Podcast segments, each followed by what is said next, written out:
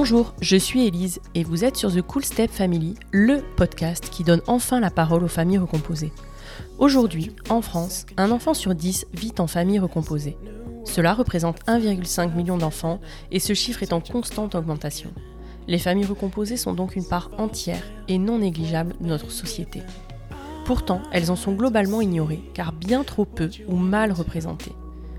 Nous avons tous en tête les stéréotypes sur la famille recomposée, de Cendrillon, harcelée par sa terrible belle-mère et ses méchantes demi-sœurs, à Blanche-Neige, dont la belle-mère est une sorcière, si jalouse de sa belle-fille qu'elle souhaite la tuer. Les beaux-pères, eux, sont bien souvent absents. En réalité, et je m'en suis particulièrement rendu compte au moment de mon propre divorce, il n'existe pas, ou peu, de représentation positive de la belle parentalité. Sur The Cool Step Family, vous entendrez des belles-mères, des beaux-pères, mais aussi des beaux enfants. Ils vous raconteront leur quotidien de famille recomposée, sans filtre et pour de vrai. Ils vous confieront leur histoire, vous transmettront leur expérience, vous raconteront leurs anecdotes et vous diront tout sur les défis, mais aussi sur la richesse que peut offrir la vie en famille recomposée. Parce qu'heureusement, dans la vraie vie, il est évidemment possible de s'épanouir dans sa nouvelle tribu et de réussir le challenge de la famille recomposée. Et en vérité, ça peut même être super cool. Alors, bienvenue dans l'univers exceptionnel des familles recomposées, bienvenue sur The Cool Step Family. Amélie et Hamza sont les fondateurs de la marque Allez l'amour. Ils sont aussi les parents de Scheherazade et Léonard qu'Amélie a eu d'une première union. Amélie rencontre le papa de Léonard alors qu'elle est encore étudiante et tombe enceinte de Léonard alors qu'elle est stagiaire dans une grosse boîte de cosmétiques à Paris. Le postpartum est compliqué, le baby clash intense. Ils se séparent quand Léonard a 3 ans. Amélie se retrouve alors maman célibataire à 26 ans et doit gérer à la fois une procédure compliquée, sa carrière, son enfant et sa vie de femme. Aujourd'hui, dix ans après, Amélie est paxée avec Hamza. Ils ont ensemble eu leur petite Scheherazade et ses relations avec le papa de Léonard sont apaisées. Alors comment arriver à mener sa carrière tambour battant quand on se retrouve maman solo à 26 ans? Comment s'en sortir financièrement quand tout repose sur nos seules épaules. Comment trouver du temps pour vivre des histoires d'amour Et comment passer d'une relation ultra complexe avec son ex à une relation apaisée? Et puis, comment ouvrir son cœur à nouveau au big love? Comment faire tenir son couple quand on se retrouve face à l'extrême prématurité de son enfant? Et comment construire une trop chouette famille recomposée où chacun semble épanoui et heureux? Dans cet épisode, avec Amélie, on a discuté de plein plein plein de sujets et Amélie nous a tout raconté avec une immense sincérité et générosité. Amélie est forte, puissante, généreuse et clairement Amélie, Hamza, Léonard et Scheherazade portent trop bien l'étendard Allez l'amour. Salut Amélie, je suis hyper contente de t'avoir à mon micro. Je sais que tu as un agenda hyper chargé, donc je te remercie vraiment infiniment d'avoir pu euh, trouver un petit créneau. Hum, et du coup, est-ce que pour commencer, tu peux me dire qui tu es, ce que tu fais dans la vie et de qui est composée ta famille, s'il te plaît? Oui, bah déjà, bonjour Elise et merci beaucoup de me recevoir sur ton podcast. Alors, qui je suis? Bah, Je m'appelle Amélie, euh, j'ai 38 ans. De qui est composée ma famille? Elle est composée de euh, mon fils Léonard, que j'ai eu d'une précédente union qui a 13 ans, de Sherazade, qui est ma petite fille que j'ai eue il y a deux ans, avec mon compagnon Hamza, avec qui je suis en couple actuellement. Et euh, nouvellement, on a un chat qui s'appelle mhm. Sagan depuis quelques mois qui est trop beau. Ouais, qui est trop beau, mais alors là, qui se fait une petite poussée de croissance et je sais pas s'il rentre dans ah. l'adolescence du chat. Le terrible tout. Voilà, donc là, on a le terrible tout de Sherazade en même temps que le terrible tout du chat qui a décidé de détruire toutes nos plantes, mais euh, c'est pas ah, grave, on l'aime quand même. Ouais, shit. Euh, ok, trop cool. Et du coup, est-ce que tu peux nous dire un peu ce que tu fais, puisque tu fais plein de choses et que tu as notamment euh, créé tout juste ta marque ouais. Amour, qui est trop cool aussi. Donc, si tu veux nous en dire un peu plus. Euh. Avec plaisir. Qu'est-ce que je fais? Oui, ben moi, j'ai changé de vie là, il n'y a pas très longtemps. En fait, c'est aussi beaucoup lié à l'arrivée de chez Erazad, qui est né extrême prématuré.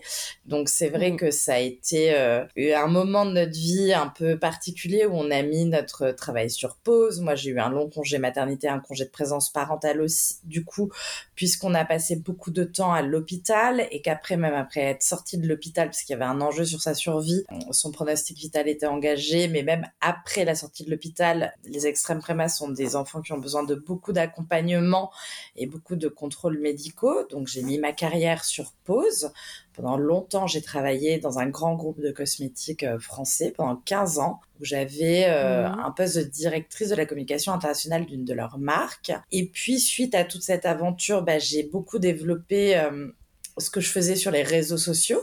C'est-à-dire que je suis devenue ce qu'on appelle une créatrice de contenu, qu'on peut aussi appeler influenceuse. Alors, c'est le métier le plus détesté en France en ce moment, mais euh, c'est une partie de mes activités. Après, voilà, moi, ce que je raconte sur mon compte Amélie Chalea, c'est beaucoup, euh, ben, justement, euh, ma vie de femme aujourd'hui, qui travaille, qui a des enfants, une vie de famille. Je parle évidemment aussi beaucoup de la prématurité. Je soutiens aussi beaucoup SOS Préma, qui est l'asso qui aide les parents qui sont confrontés à la prématurité, parce que c'est un sujet dont on parle pas énormément. En tout cas, moi, quand ça mmh, m'est arrivé, j'en avais pas trop entendu parler. Et c'est vrai que quand on vit l'épreuve, ça aide beaucoup, beaucoup d'avoir des témoignages de personnes qui ont vécu la, même chose, puisque mmh. quand on est en réa avec son bébé entre la vie et la mort, bah, on a besoin de se raccrocher à des histoires pour, euh, pour continuer, quoi. Donc j'ai beaucoup développé euh, mon activité sur Amélie Chalia où je raconte ma vie de famille, mais je fais aussi des partenariats avec des marques que j'aime bien. Après voilà, je, considère l'influence, enfin la création de contenu comme je fais un peu une influence responsable si tu veux. Je vais pas courir à tout prix après des followers. Mon objectif dans la vie c'est pas d'être Nabila ou je voilà l'algorithme et les et les stats ça m'intéresse et en même temps ça m'intéresse pas trop parce que euh, j'aime bien voir Instagram comme un laboratoire et un un lieu d'échange avec ma communauté. Je veux pas à tout prix que ça devienne euh, un truc ingérable ou, un truc que hmm. commercial. Tu vois, ça m'embêterait. Oui, et d'ailleurs, c'est pas ta source de revenus principale, puisque je, enfin, ce que tu aimerais, c'est euh, développer Aller l'amour, j'imagine. Absolument. Alors aujourd'hui, Aller l'amour, euh, je viens de le lancer. Hein. Enfin, la marque, en gros, elle existe depuis un peu plus d'un an, puisque j'ai commencé à la lancer en faisant des partenariats avec d'autres marques, parce que bah moi, je savais pas faire des vêtements. Mhm. Enfin en gros, c'est une marque qui fait des vêtements, des accessoires, des objets pour diffuser de l'amour au quotidien. C'est une marque responsable puisque les pièces sont en matière recyclée et c'est une marque solidaire puisqu'on reverse 10% de nos bénéfices à l'association SOS Préma. Euh, pour faire un peu bah, la boucle avec ce qu'on a vécu, quoi, et essayer de redonner à notre niveau là où nous-mêmes on a été aidés à un moment. Donc pendant un an, j'ai développé des, des petites choses avec d'autres marques pour voir un peu bah, si ça intéressait les gens, s'il y avait du potentiel, etc. Il se trouve que ça a très bien marché. Et du coup, en conséquence, on a décidé de quitter euh, nos CDI avec Hamza pour se consacrer à cette marque. Et Hamza développe aussi de son côté une activité plus dans le milieu de l'art, puisqu'il était dans une galerie avant euh, dont il était associé euh, mhm. et pour développer Aller l'amour. Alors aujourd'hui, très concrètement, Aller l'amour, ça ne nous fait pas gagner d'argent. On est à peine rentable, mais bon, c'est normal quand on lance une marque, quoi, au début. Et puis tout l'argent qu'on gagne ici, on en gagne, on le réinvestit. Tu vois, là, on est même en fonds propres. ça, nous coûte de l'argent plutôt que ça nous en rapporte. Donc, si la création de contenu me rapporte quand même plus d'argent aujourd'hui qu'elle est l'amour, mais à terme, l'idée, c'est qu'elle l'amour soit viable et qu'on arrive à en vivre et que l'influence euh, reste un à côté, puisque pour moi c'est aussi important de pouvoir choisir mes partenariats, mes choses que je fais aujourd'hui aussi, puisque si tu veux, je me suis aussi organisée pour pouvoir avoir de l'argent de côté, etc. et pas être complètement dépendante et pas pas le voir comme un truc euh, commercial à tout prix qui, qui doivent me faire bouffer tous les mois et que où je sois obligée d'accepter plein de partenariats qui ne me conviendraient pas quoi. Ouais, ouais, aujourd'hui, ça te permet de faire quand même tes choix dans les gens avec qui tu travailles. Absolument. Mais ça se voit, enfin, ça se voit sur ton compte, ah, hein, clairement. Ça fait plaisir. Ouais, bah oui, oui, non, mais c'est clair. Bon, mais ça, c'est génial. Et du coup, est-ce que tu es OK euh, de nous raconter un petit peu, même brièvement, ton histoire avec le papa de Léonard? Euh, Même brièvement, tu vois, mais comment vous vous êtes rencontrés, combien de temps ça a duré, puis un peu ce qui vous amène à la, à la séparation, puisque c'est ce qui fait qu'aujourd'hui, tu es dans ce schéma voilà, de, de, recomposition. Ouais, alors, le papa de Léonard, je l'ai rencontré, j'étais jeune. J'étais très jeune, j'avais 22 ans, 21-22 ans. Euh, j'étais mhm. étudiante en école de commerce à Reims euh, et je faisais des stages à Paris. Donc, je faisais un stage au musée du Louvre à l'époque. et j'ai rencontré le papa de Léonard, qui était quelqu'un qui, était vraiment euh, solaire, enfin qui avait beaucoup de personnalité, qui était beaucoup plus âgé que moi. On a, si je me trompe pas, 15 ans d'écart, quelque chose comme mhm. ça. Donc il a 15 ans de plus que moi, et on est tombé très amoureux. C'est quelqu'un qui était photographe dans la mode, euh, donc si tu veux, moi j'avais une vie où je sortais beaucoup, euh, ça me fascinait un peu ce milieu, et donc notre histoire au début c'était euh, beaucoup de sorties, beaucoup de mondanité, beaucoup d'échanges avec des artistes aussi, mais, mais ça m'a vachement éduquée. Moi, j'ai trouvé ça incroyable parce que j'ai toujours adoré la mode, l'image, et je pouvais fréquenter des gens euh, qui étaient hyper inspirants. En tout cas pour moi à l'époque. Euh, donc voilà, on est tombé très amoureux, on s'est mis en couple. Et puis deux ans plus tard, je suis tombée enceinte de Léonard. C'était pas forcément prévu, mais on était très amoureux et, et voilà. Et puis Benjamin, il était quand même plus âgé que moi, tu vois. Donc si tu veux, à partir du moment où j'étais en, enceinte, euh, l'idée, enfin, ce qu'il a dit, c'était un peu, bah, tu, enfin, tu choisis, quoi, parce que ça va avoir, enfin, en gros, pour lui, il arrivait à un âge où c'était dans la logique des choses d'avoir mm. un enfant. Alors que moi, euh, si tu veux, quand je suis tombée enceinte euh, de Léonard, bah, justement, je faisais mon stage chez L'Oréal. Ouais, t'étais en tout début de carrière. Ouais, j'avais même, enfin, j'étais stagiaire, quoi. Même pas commencé. J'étais vraiment stagiaire enceinte. Donc, euh, j'ai bien réfléchi. Sur le moment, j'ai un peu paniqué. J'ai bien réfléchi. Et puis, bah, j'ai, on a décidé euh, de garder Léonard. Moi, c'est vrai que le fait est que j'étais stagiaire chez L'Oréal et que derrière, ils m'ont proposé un poste à partir du moment où Léonard est né. Donc, euh, ça faisait quand même une sécurité tu vois. C'est aussi mhm. ça qui m'a conforté dans mon choix. Et donc voilà. Et puis ensuite, bah, on a eu Léonard. Euh, bah, après, quand t'as un bébé pour un couple, c'est pas toujours évident. On appelle ça un peu le baby clash. Moi, je prenais un job chez L'Oréal. Je retournée travailler. Euh, Léonard avait trois mois. J'étais très jeune. Mes parents n'étaient pas dans la même ville que moi, ni mes beaux-parents. Donc, honnêtement, ça a été mon postpartum, ça a été extrêmement complexe. Ouais, puis peut-être si vous avez une vie, comme tu disais, un peu de mondanité, de beaucoup de sorties voilà, et tout. Enfin, moi, bah, si tu veux, je me suis retrouvée enceinte alors que je sortais quatre soirs par semaine euh, à faire la fête euh, à Paris, quoi. Hein, et je travaillais aussi, mais je veux dire, j'avais euh, la vie d'une fille de 23-24 ans, quoi. Donc j'étais pas du tout euh, dans un schéma. Mais d'ailleurs, euh, mon mec de l'époque non plus. Hein. Lui aussi, il était très dans cette vie hyper mondaine, etc. Donc on s'est réadapté. Et puis, bah la vie, quoi, tu vois. Moi, j'ai pris mon job chez L'Oréal où je bossais beaucoup. Lui a peut-être continué à être un peu plus dans la fête que moi. Et je pense qu'à un moment, ça a peut-être posé question parce que mhm. moi je travaillais beaucoup et je m'occupais beaucoup de Léonard. Et donc si tu veux, il a commencé à avoir des sujets de non-compatibilité de vie et de vision de vie de famille, quoi. Ouais, un peu un déséquilibre. Un déséquilibre. Et donc on s'est séparés. Léonard rentrait en maternelle, tu vois, donc devait avoir... Euh, trois ans. Oui, Léonard devait avoir presque trois ans au mhm. moment où on s'est séparés. Et moi j'avais 26 ans quelque chose comme ça, 26 en tête. La séparation a été très complexe, très très compliquée. Ça s'est pas bien passé. Il y a eu beaucoup d'autres enjeux dans lesquels je rentrerai pas en détail. Hein, parce mhm. que j'ai pas envie non plus de raconter la vie de mon ex en mhm. détail. Mais ça a été complexe. On a eu besoin de beaucoup d'accompagnement de la part de médiateurs. Et malheureusement, on est passé beaucoup de fois devant le juge aux affaires familiales. Donc, pour te montrer à quel point ce n'était pas facile. Hein, parce que pour passer déjà une fois devant le JAF, ça veut dire que tu t'entends pas. Mais plusieurs mm. fois, c'est que c'était complexe. C'était des sujets sur la garde de Léonard, Ouais, et d'autres sujets aussi. Enfin, mm. voilà, des trucs euh, vraiment compliqués mm. qui faisaient que malheureusement, on avait besoin euh, de que la justice intervienne pour qu'il y ait un cadre euh, sain pour tout le monde qui soit trouvé et que tout le monde soit en sécurité entre guillemets. Donc voilà, ça a été une procédure longue, pénible, ça a été extrêmement complexe à gérer. Enfin, moi, je me suis retrouvée mère célibataire à gérer ce conflit qui était quand même très présent, à devoir euh, développer ma carrière.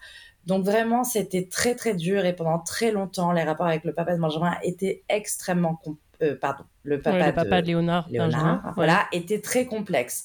Maintenant, aujourd'hui, euh, Léonard a 13 ans. Les choses, effectivement, il y a eu des jugements qui ont été prononcés, qui ont été respectés. Aujourd'hui, euh, les choses ont un peu changé parce que le papa de Léonard ne vit plus à Paris, il vit en Normandie. Léonard est avec moi à Paris, donc aujourd'hui, le système de garde, c'est que j'ai la garde de Léonard et que son papa l'a un week-end sur deux et la moitié des vacances scolaires.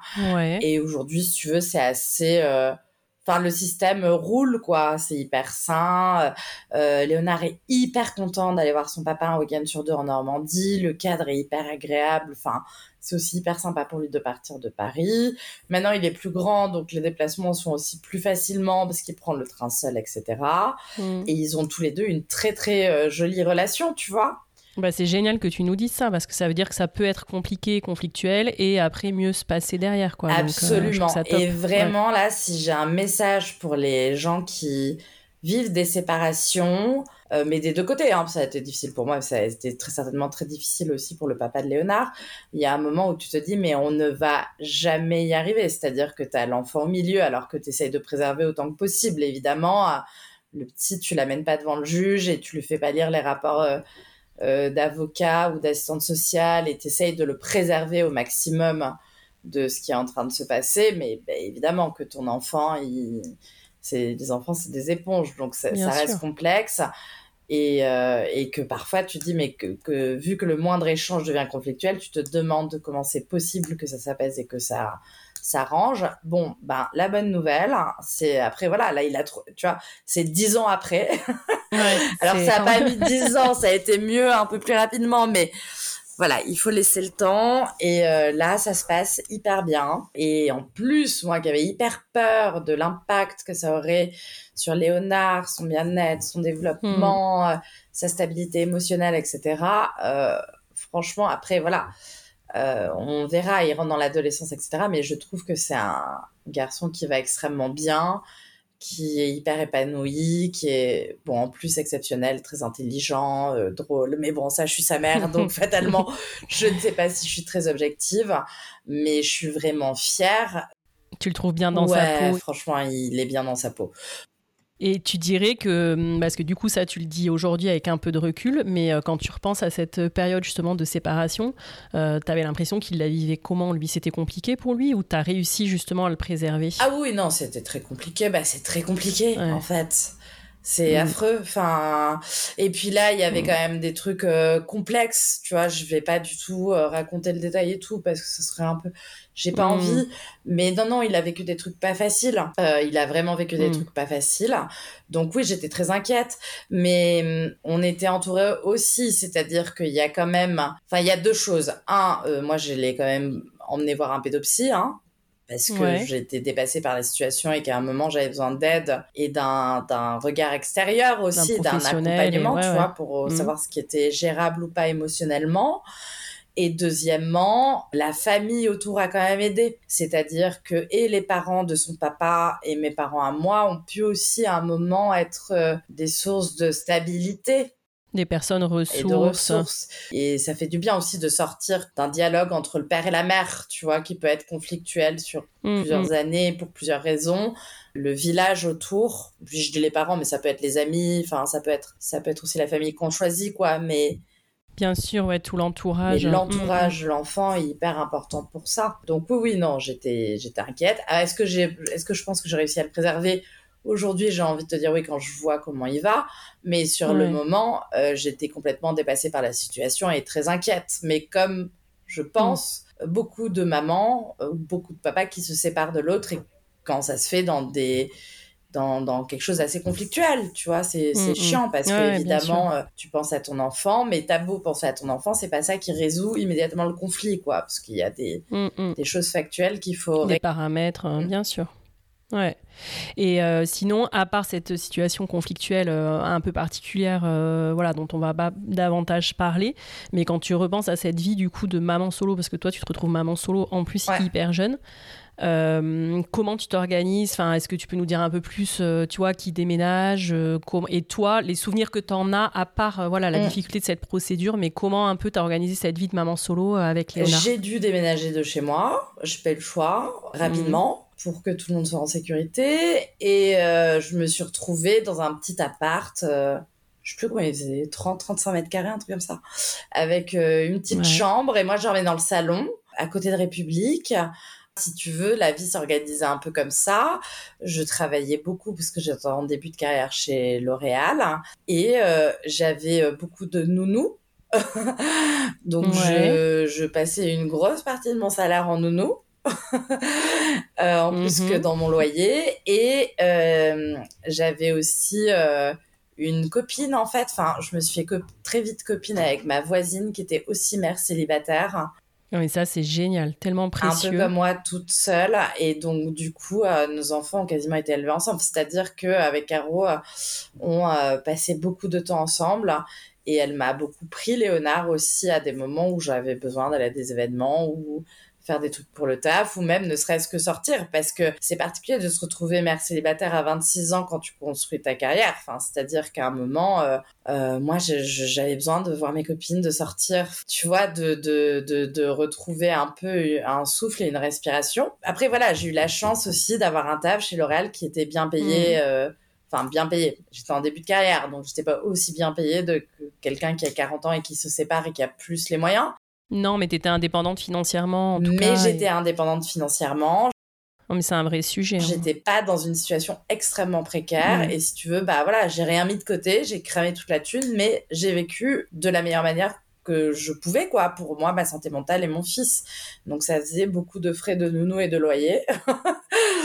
Mais ça m'a permis aussi euh, de pouvoir euh, monter niveau carrière et quand même avoir une vie, enfin voilà, avoir mes copines, mes copains, rencontrer des mecs, enfin, tu vois, avoir une vie amoureuse aussi, parce qu'il y a ça, hein, quand t'es mère à 26 ans, euh, bon, bah, il y a un moment, t'as envie de rencontrer des mecs, quoi. Tu fais comment? Et justement, tu t'y pensais, euh, enfin à ce moment-là, tu te, projetais dans un truc de te dire bon ben il y aura un truc de famille recomposée, par exemple. T'en avais autour de toi? Euh, T'avais quelle image de la famille recomposée? Et est-ce que tu te projetais là-dedans ou tu te disais euh, bon bah moi je rencontrerai justement des mecs comme ça pour euh, enfin tu vois t'avais envie de reconstruire un truc de famille recomposée ou t'y pensais pas du tout à ce moment-là? Oui t'avais un espèce de fantasme éloigné de, de famille recomposée mais je, je me projetais pas dedans immédiatement parce que je sortais quand même d'une relation extrêmement complexe et je sais pas si j'étais prête à refaire confiance à un homme au quotidien qui puisse partager ma vie quoi. J'étais en truc de protection mmh, tu vois. mmh, mmh. donc euh, disons que euh, ma vision du couple euh, était pas euh, était pas tellement euh, on va construire une famille ensemble tu vois. Mm. c'était plutôt j'ai ma petite vie avec mon petit garçon avec qui je passe mes week-ends que j'emmène faire du surf avec moi en vacances c'est notre moment à nous deux. Et et puis quand j'ai du temps libre dans mes temps de loisirs entre guillemets toute seule j'ai des histoires d'amour. Ou de cul d'ailleurs. Enfin pas forcément que d'amour tu vois. Mais j'étais pas en mode je vais reconstruire une famille euh, tout de suite. Après, euh, voilà, si je regardais des séries télévisées avec des familles recomposées, je me mettais à chialer. Donc, fatalement, tu vois, il y avait un espèce de fantasme ou de rêve. Je me rappellerai toujours avoir emmené Léonard seul un 1er janvier à Disneyland. On avait passé Noël tous les deux. Mmh. Et vraiment, le Disneyland de Mercélib, euh, sous la pluie avec ton gosse et que des familles autour de toi.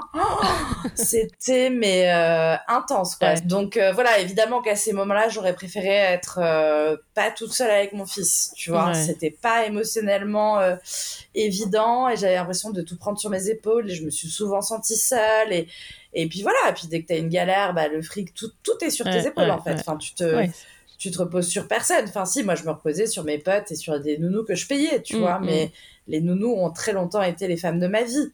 Mais par ailleurs, même moi, je me mettais dans des histoires qui correspondaient pas trop à la famille recomposée. Tu vois, je me mettais avec des mecs qui voulaient pas forcément s'engager ou à qui je présentais pas forcément mon fils. Enfin, c'était des, histoires que j'ai adorées. Hein. Par ailleurs, il y a des gens que j'ai beaucoup aimés, avec qui je reste en contact, etc. Mais qui n'étaient pas du tout dans une optique de construction sur le long terme. Et toi, tu le savais direct, enfin, vous en parliez par exemple quand tu disais que tu avais un enfant, euh, bah, enfin, vous vous disiez tout de suite, bah, du coup, on, voilà, on fera notre histoire de notre côté et je te le, enfin, je te le présente pas. Ou au départ, ils étaient prêts à s'engager, puis après, tu avais une déception derrière. Enfin, comment tu as vécu un peu ces différentes Alors, moi, je disais tout de suite que j'avais un enfant. Hmm. J'étais assez rarement dans la projection.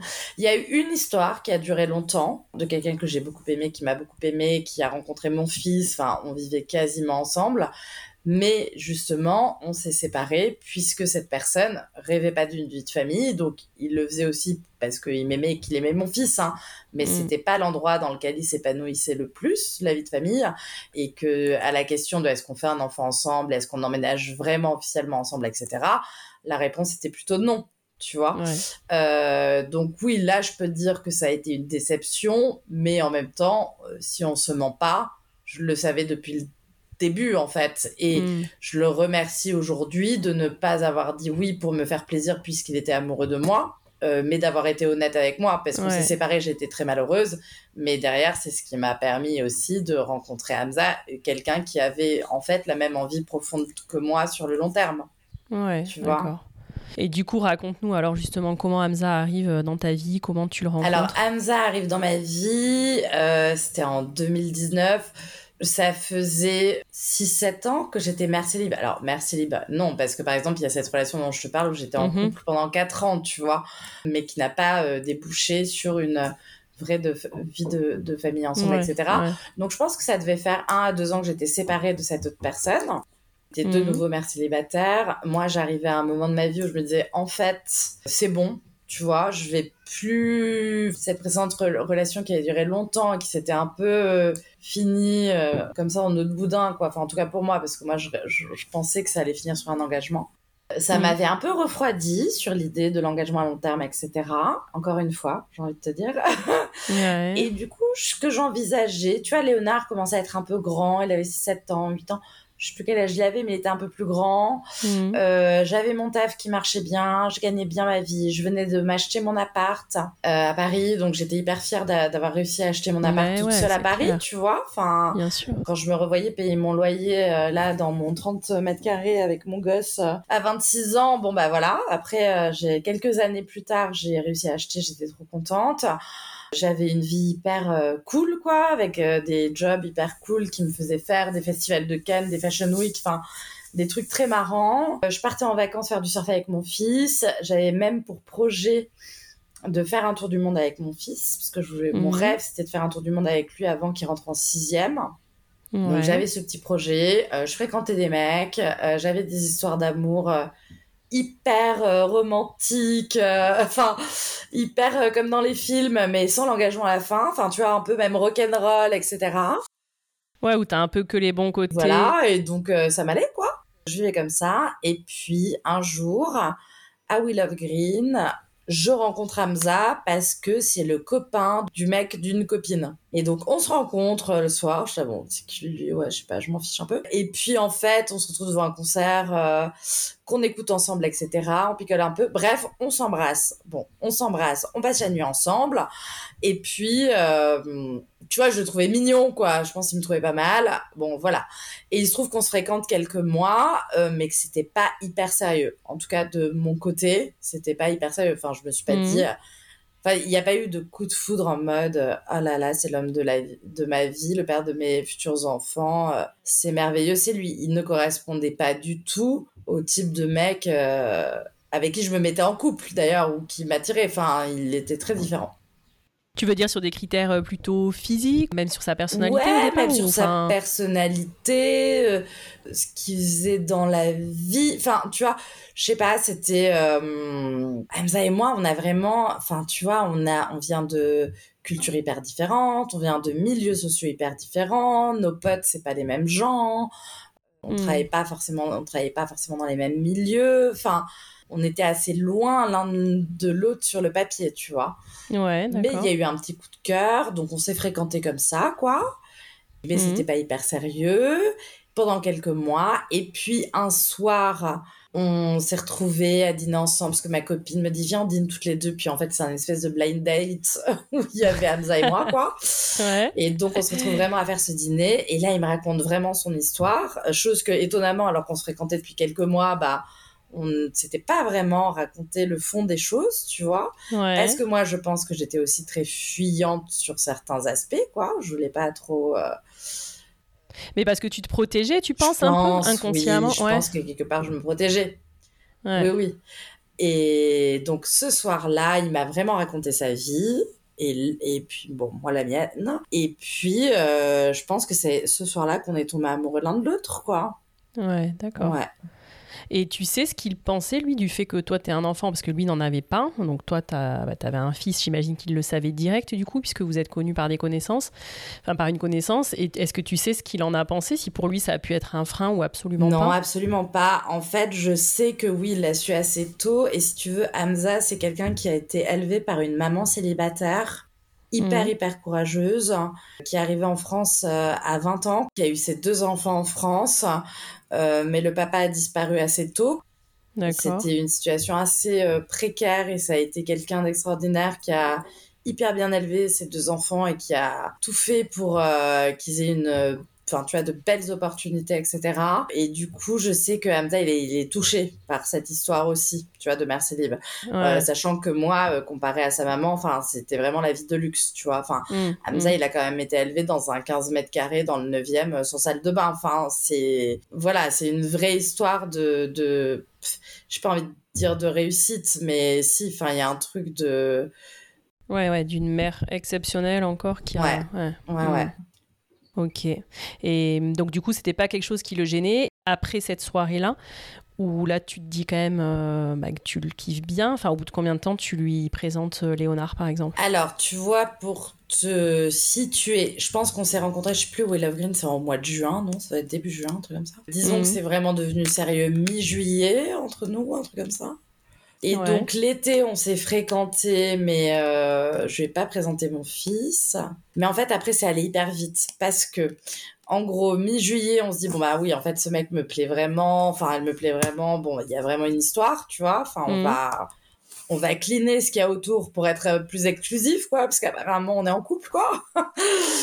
Et puis en fait, on se rend compte que on se décroche pas trop de l'été euh, quand on a l'occasion d'être ensemble. Moi, je passe beaucoup de temps avec Hamza quand Léonard est avec son papa, et donc on se rend bien compte à la rentrée que bah euh, on va se voir beaucoup, tu vois. Donc euh, c'est à la rentrée au mois de septembre que je lui présente Léonard, avec qui ça se passe hyper bien. Et après de là, les événements vont s'enchaîner, puisque moi, quand j'ai rencontré Hamza, j'étais en train de prévoir ce fameux tour du monde.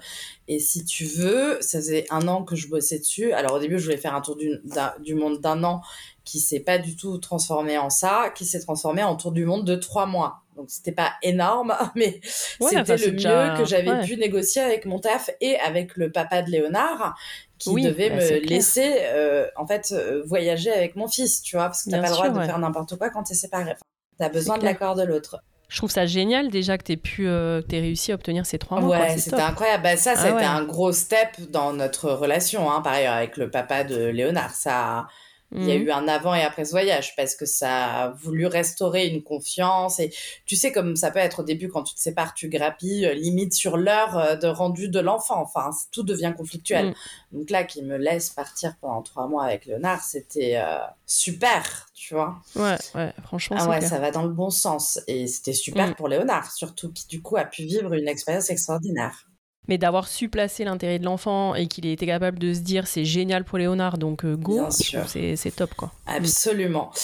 Et donc, du coup, pour en revenir avec l'histoire avec Hamza, euh, bon, Hamza, je lui Mm. dis, t'es bien mignon, mon petit chat, mais en fait, c'est pas du tout le moment dans ma vie où je tombe amoureuse d'un mec, puisque je vais partir trois mois avec mon fils faire le tour du monde, donc on va pas se voir pendant trois mois, enfin. Et là, le Hamza qui me dit, mais ouais, mais tu sais, c'est marrant, parce que moi, justement, tous les ans, je voyage pendant un mois, et du coup, vu que tu prévois, parce que moi, je prévoyais de partir fin décembre 2029, euh, 2019, pardon, pendant Ouais. trois mois. Donc, tu le calcul, ça fait janvier, février, mars 2020.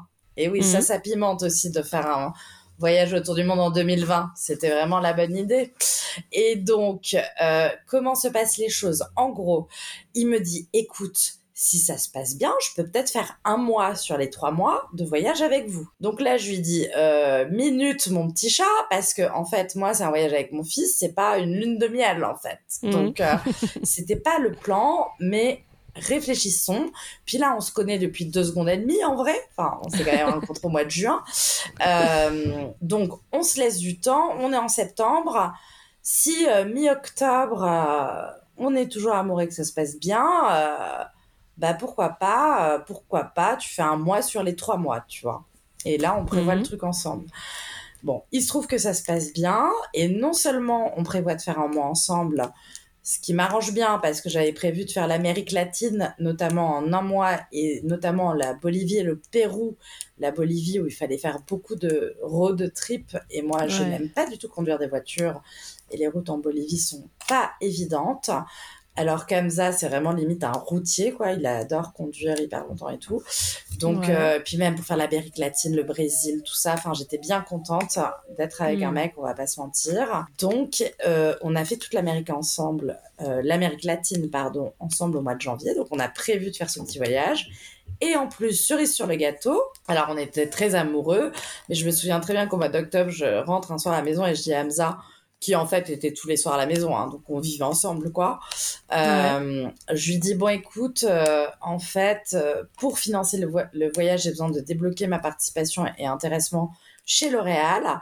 Donc, je vais me paxer avec ma super copine là-bas, ma chinette, pour pouvoir débloquer l'argent. Et là, il me regarde, il me dit, mais n'importe quoi, enfin, tu vas pas te paxer avec ta meilleure copine, tu vas te paxer avec moi, on est en couple, c'est nimp, tu vois, on va se paxer en fait. Et donc nous voilà pas euh, à nous paxer le 22 novembre 2019 et pour débloquer l'argent pour le voyage, mais aussi parce qu'on était hyper amoureux. Donc, on a fait une petite fête, etc., avec nos copains à Paris. On s'est paxé euh, tous les deux en allant tout seul à pied à la mairie, quoi. Et le soir, on a fait une fête avec des copains. Et c'est là aussi où le fameux aller l'amour a commencé à naître, parce que moi, j'arrêtais pas de dire aller l'amour à tout va en rigolant tu vois. Mhm.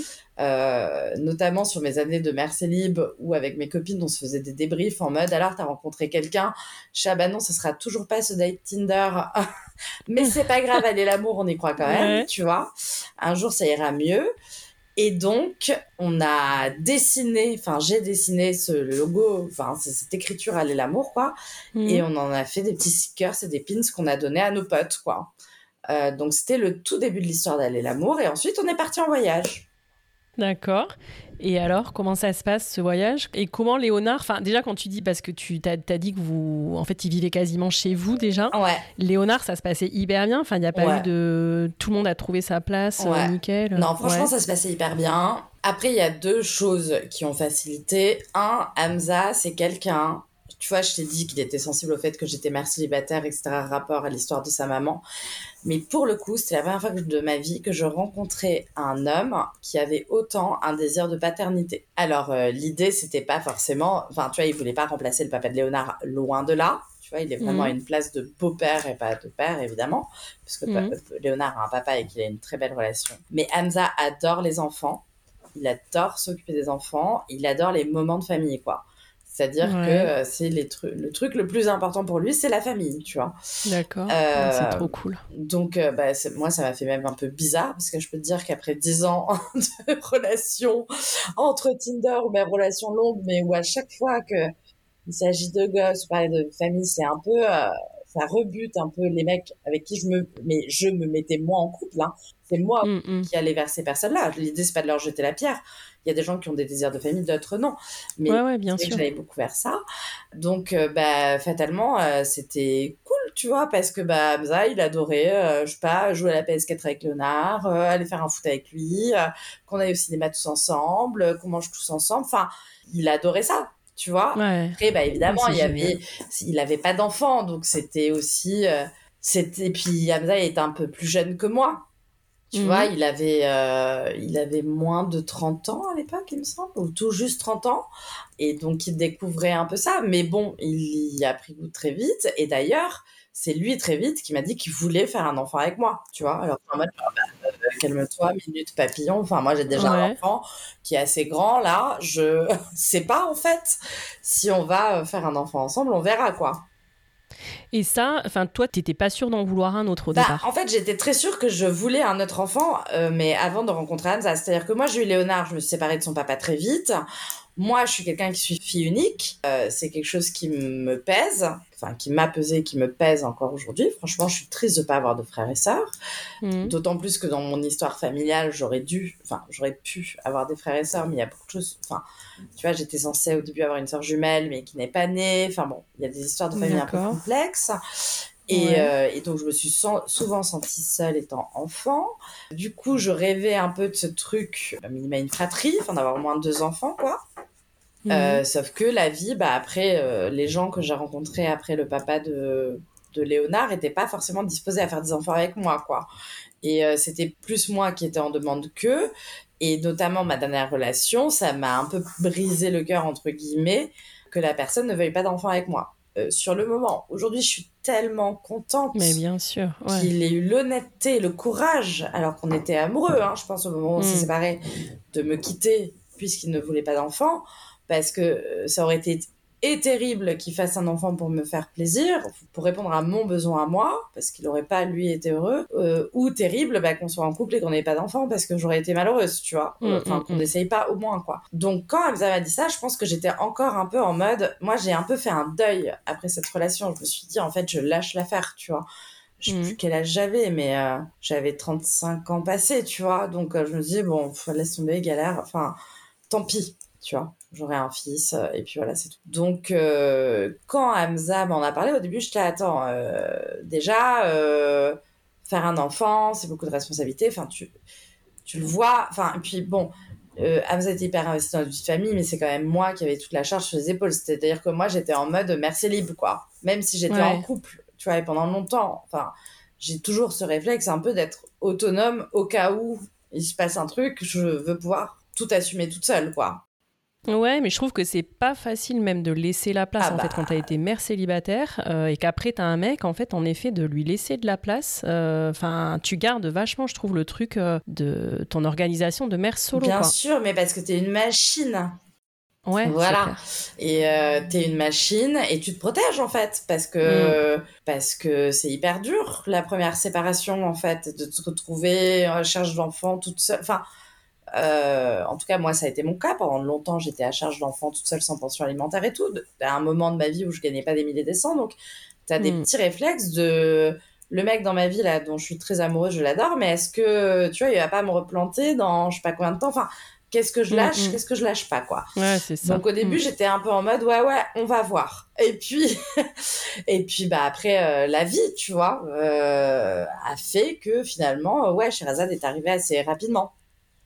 Et comment alors elle était euh, chez Razan, c'était un peu une surprise aussi elle était attendue? Non, pour le coup, c'était pas une surprise parce que à partir du moment où on est parti en voyage autour du monde et qu'on s'est paxé, enfin on s'est paxé, on est parti en voyage, je sais pas, un mois après, un truc comme ça. Moi, je me suis dit que j'arrêtais la pilule et qu'on se protégeait plus parce que je me suis dit, voilà, t'as 35 ans, déjà tu sais pas si tu vas retomber enceinte ou pas et dans combien de temps. Ce mec, t'es amoureuse de lui, ok, tu sais pas si ça va durer toute la vie, mais en fait, ce que tu es en train de vivre là, tu l'as tellement cherché toutes ces années, et en fait, il m'a tellement remis dans la joie, euh, un peu insouciante aussi, mais tu vois, dans une vraie joie, quoi, que j'avais un peu perdu pendant dix ans, même si j'étais très heureuse sous plein d'aspects, mais ça, je l'avais perdu, que je me suis dit, en fait, euh, il y a là, tu vois, on fait un enfant, même si je le connais pas depuis très longtemps, machin, et puis euh, quand tu as vécu un échec, une épreuve, que tu t'es ramassé et que tu t'es remonté toute seule avec, euh, avec ton enfant ou tes enfants, c'est hyper dur de savoir à quel moment tu lâches et de refaire un enfant avec quelqu'un. Enfin, pour moi, c'est le plus gros, euh, voilà, lâcher, euh, tu vois. Enfin, et tu dirais que c'est quoi qui a fait que tu as réussi à te dire, mais je refais confiance en fait? Enfin, c'est. Hum, comment tu as su, tu vois, que Hamza. Enfin, d'ailleurs, je sais même pas si tu sais, peut-être que tu te dis, bah, si ça finit, c'est pas grave, je saurais refaire, ou c'est que tu sens que cette fois, c'est dit, ça a été différent? Mais je n'en ai aucune idée. En fait, on peut se séparer dans 15 jours. Enfin, tu vois ce que je veux dire? En fait, on est hyper amoureux. J'ai jamais été avec quelqu'un qui était aussi impliqué dans la vie de famille avec qui je vis. Il s'occupe bien de sa fille. On a quand même monté une marque qui s'appelle Aller l'amour. Et pourtant, on peut se séparer dans 15 mm. jours. En fait, je crois que tu sais jamais. et en fait, c'est aussi ça, aller l'amour. C'est une, mm. une invocation. C'est un espoir, en fait. Tu vois? Et être en couple, c'est pas. En fait, c'est pas le bon et on va plus jamais s'engueuler. Enfin, encore hier soir, on s'engueulait. Tu vois ce que je veux dire? On s'engueule comme tous les couples. Mais c'est juste que je décide de croire que j'y crois jusqu'au moment où ça marchera pas, mais un peu comme tout le monde. Et en fait, qu'est-ce qui m'a fait passer le pas? Euh, bah, c'est la rencontre, c'est le fait d'être hyper amoureuse, mais c'est aussi ça qui a fait qu'on a pris des décisions très rapidement. C'est que cette légèreté-là m'avait tellement manqué en fait, et que je me suis dit, en fait, vivre ça, cette histoire d'amour-là, vivre là ce qu'on est en train de vivre, c'est tellement précieux que ça vaut le coup de se ramasser derrière si je me ramasse. Ça, c'est quelque chose que tu t'es ouais, dit. Ouais, mais j'ai évalué le truc. Je me suis dit, peut-être qu'on fait un enfant et dans six mois, c'est fini. Et ouais, mais en fait, peut-être on fait un enfant et dans six mois, je meurs. Enfin, ou peut-être je meurs après-demain. Oui. Et en fait, si tu veux, j'ai commencé à me dire, bah, euh, je, je, sais me protéger, je sais dans quel schéma je reste mm. quand je me protège et je sais que ça me va, mais là, je sais que là, je goûte à quelque chose de différent qui m'avait manqué, tu vois, et auquel j'ai envie de croire. Donc, c'est aussi une prise de risque. Enfin, de toute façon, quand tu te mets en couple avec quelqu'un ou quoi que tu fasses dans la vie de nouveau, dès que tu sors de ta zone de confort, c'est une prise de risque. Mais c'est ça qui te permet aussi de, d'apprendre et de découvrir. Enfin là, je parle, je parle comme une coach en développement, donc c'est hyper bizarre. Mais non, parce que c'est génial. Moi, c'est vraiment le but du podcast, tu vois, c'est d'amener par rapport aux expériences de, de, bah, de toutes les personnes que j'interviewe, de voilà des petites clés comme ça, tu vois, et des petits messages qui vont, qui parlent, euh, qui vont faire écho. Je trouve que c'est hyper intéressant ce que tu dis. Mais c'est vrai que c'était très rapide. Enfin, si tu fais le point, on s'est rencontrés en juin, on s'est paxé en novembre, on est parti en voyage en tour du monde en décembre. Et euh, je suis tombée enceinte de Shrazal en avril suivant. Enfin, c'est très rapide. Mais en fait, j'ai choisi en conscience ce choix qui pouvait sembler inconscient. Tu vois ce que je veux dire? Mm, mm. J'ai choisi euh, de le faire parce que euh, parce que je sais pas, j'en avais envie et qu'on n'a qu'une vie, mm. tu vois.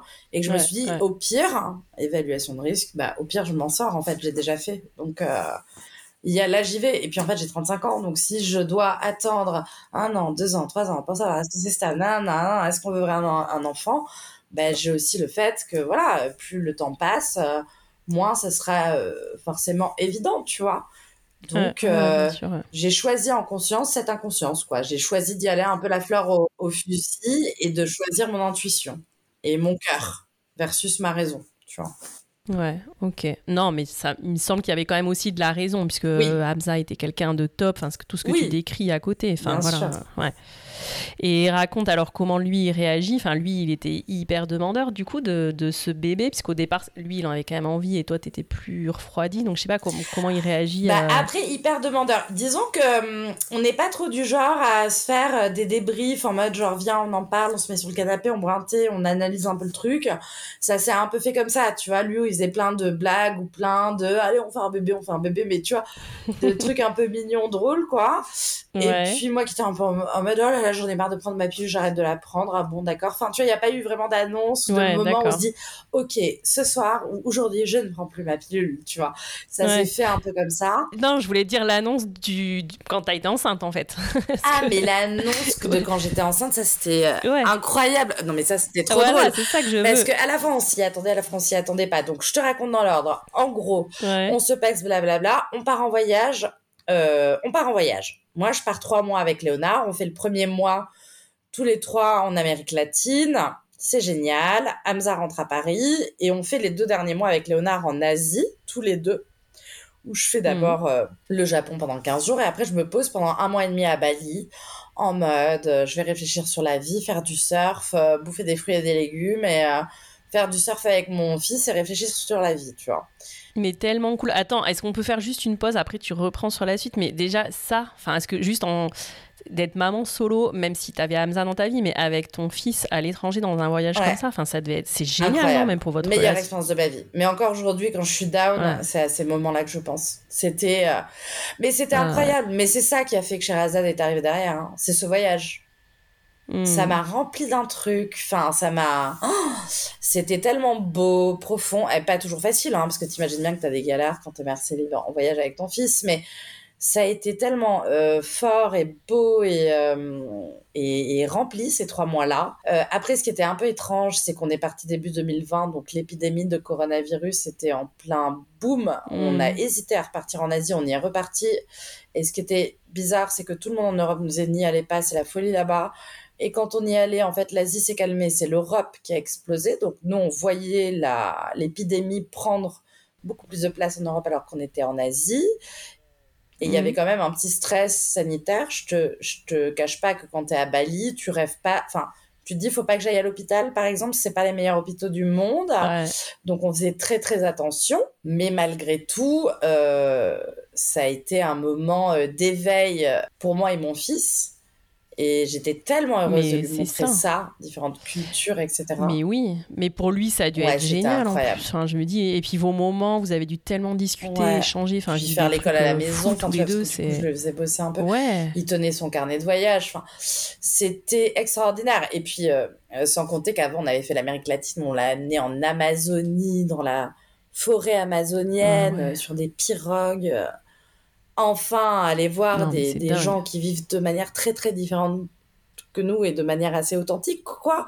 C'était un tel mm. cadeau, franchement, c'était la meilleure décision de ma vie. Mais mm. d'ailleurs, euh, je te cache pas que là, je veux qu'on refasse un voyage en famille autour du monde euh, euh, dès que possible. Alors bon, là, on vient de changer de vie, donc ça va pas être le premier truc qu'on va pouvoir financer, mais c'est un objectif de vie. Moi, je veux que tous les 4-5 ans, j'arrive à amener mes gosses pendant X mois autour du monde, en fait. C'est, c'est mon, mon but dans la vie, en fait. C'est ça qui me fait tenir, tu vois, quand je passe trop de temps à Paris à me demander, mais pourquoi est-ce que on vit comme ça en fait? Ça c'est vraiment hyper, euh, c'est une vraie ouverture sur le monde quoi. Donc voilà, on fait ce voyage.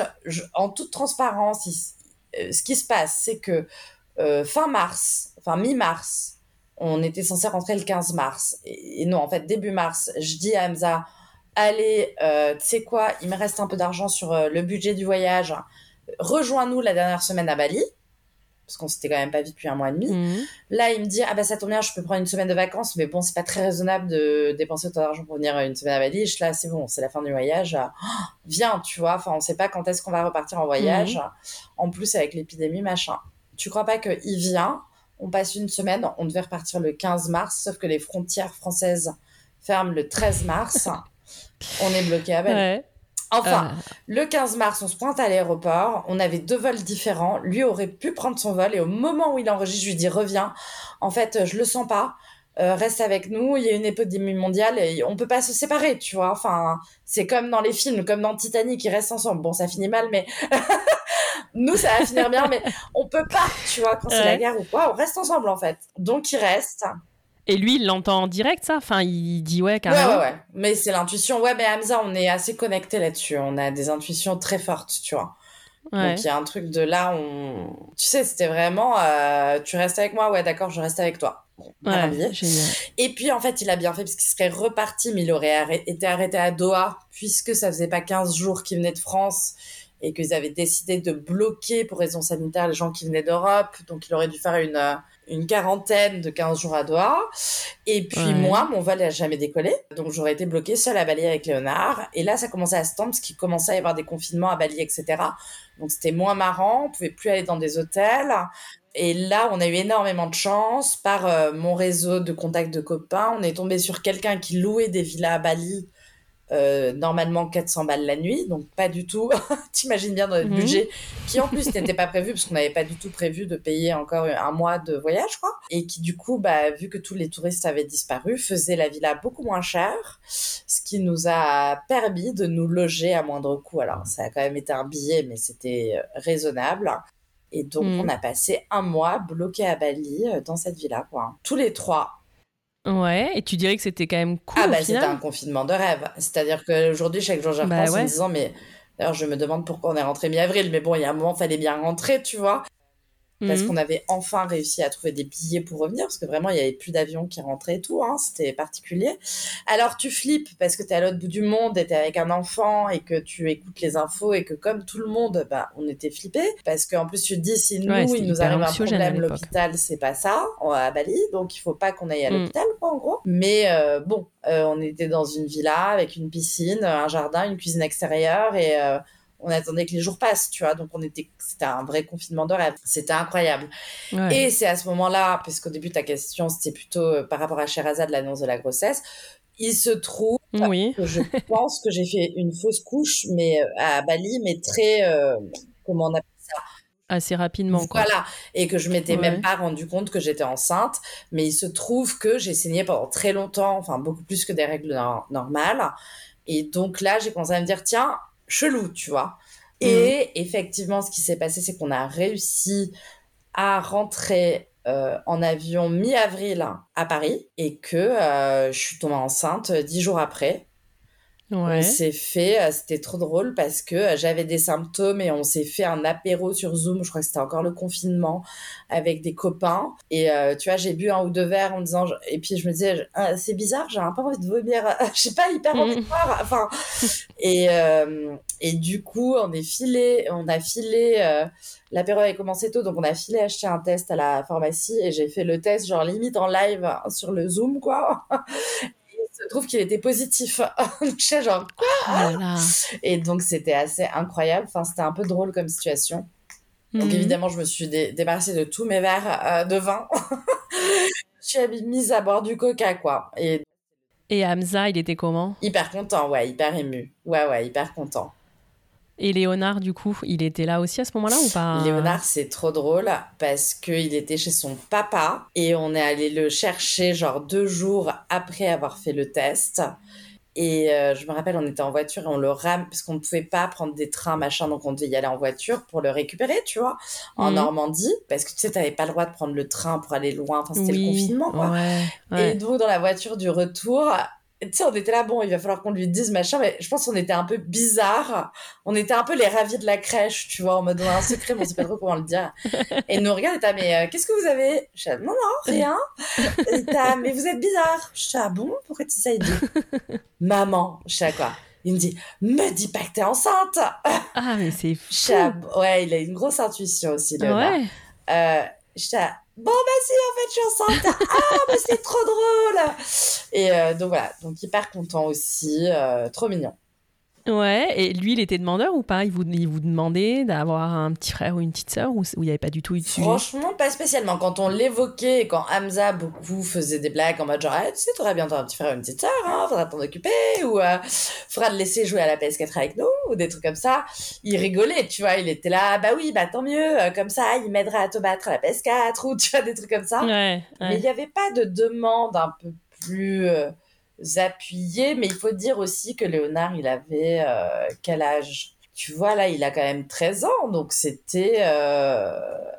Et bah, c'était à 3 ans, ouais. donc il était en 6 Donc tu vois, c'est, les... c'est moins les âges. Je sais que Léonard, il y a eu une époque de sa vie quand il était en primaire, quand les enfants ont 5, 6, 7, ans. Donc c'est vachement. J'aimerais bien avoir un petit frère ou une petite soeur pour jouer avec, tu vois. Mm. Euh, là, c'était moins le sujet. Mais quand on l'évoquait, il trouvait ça mignon, tu vois, il trouvait ça cool. Ouais, et en tout cas, au moment de l'annonce concrète, du coup, trop content. Oui, très content. Ah, mais après, Léonard, il est vraiment. Euh, enfin, Léonard, euh, je... tu sais, il y a des gens euh, qui sont des vieilles âmes. Enfin, Léonard, c'est un sage, c'est un Bouddha pour moi. Je sais pas d'où sort cet enfant et comment je peux être la mère de cet enfant, mais vraiment, c'est l'enfant le plus facile au monde. C'est-à-dire qu'il est d'une sensibilité, intelligence, gentillesse. Il est toujours en train de faire attention à ce que tout le monde s'entende bien autour de lui. Il fuit le conflit à tout prix. Il ne créera jamais aucune tension ou conflit. Alors, parfois il peut râler, tu vois, comme un préado, etc. Mm. Mais vraiment, il est extrêmement facile. Mais je pense aussi que ça vient de la situation un peu complexe qu'on a vécue avec son papa, mais où il s'est retrouvé au centre d'un conflit et peut-être qu'il se construit en opposition à ça, tu vois. Mm. Mais c'est vrai qu'on peut pas dire que ce soit un enfant difficile, tu vois. Il a toujours été très, très, très facile, Léonard. Ouais, mais je, ça vient peut-être en effet de cette situation conflictuelle, mais même aussi euh, de cette vie euh, que tu as eue avec lui j'ai l'impression que souvent, les enfants, euh, quand tu as été maman solo avec eux, en fait, ils se mettent en mode hyper cool, quoi. Parce qu'ils savent qu'on est seul et ouais. ouais. Et tu vois, oui, et puis ils nous voient galérer. Enfin, moi, je me souviens très bien de Léonard me voir galérer avec le sapin. Tu connais ce truc de jeter le sapin quand t'es mère célibataire Évidemment. Tu peux crever, en fait. C'est le pire jour de l'année. Ah c'est clair. Et là, t'es toute seule avec ton sapin à le traîner dans la rue et tu vois que des papas qui traînent le sapin autour de toi. Et t'as envie de chialer et ton petit qui est là, je peux t'aider, maman. Tu fais non, mon petit chat, ça va aller. Maman est super forte. Et euh, voilà, quoi. C'est, oui, oui. Et ça développe une résilience, en tout cas. Ouais, bien sûr, c'est sûr. Ouais, ouais, je pense, ouais. Je, un truc que j'ai déjà, je me suis déjà dit plein de fois, ouais, ouais c'est clair.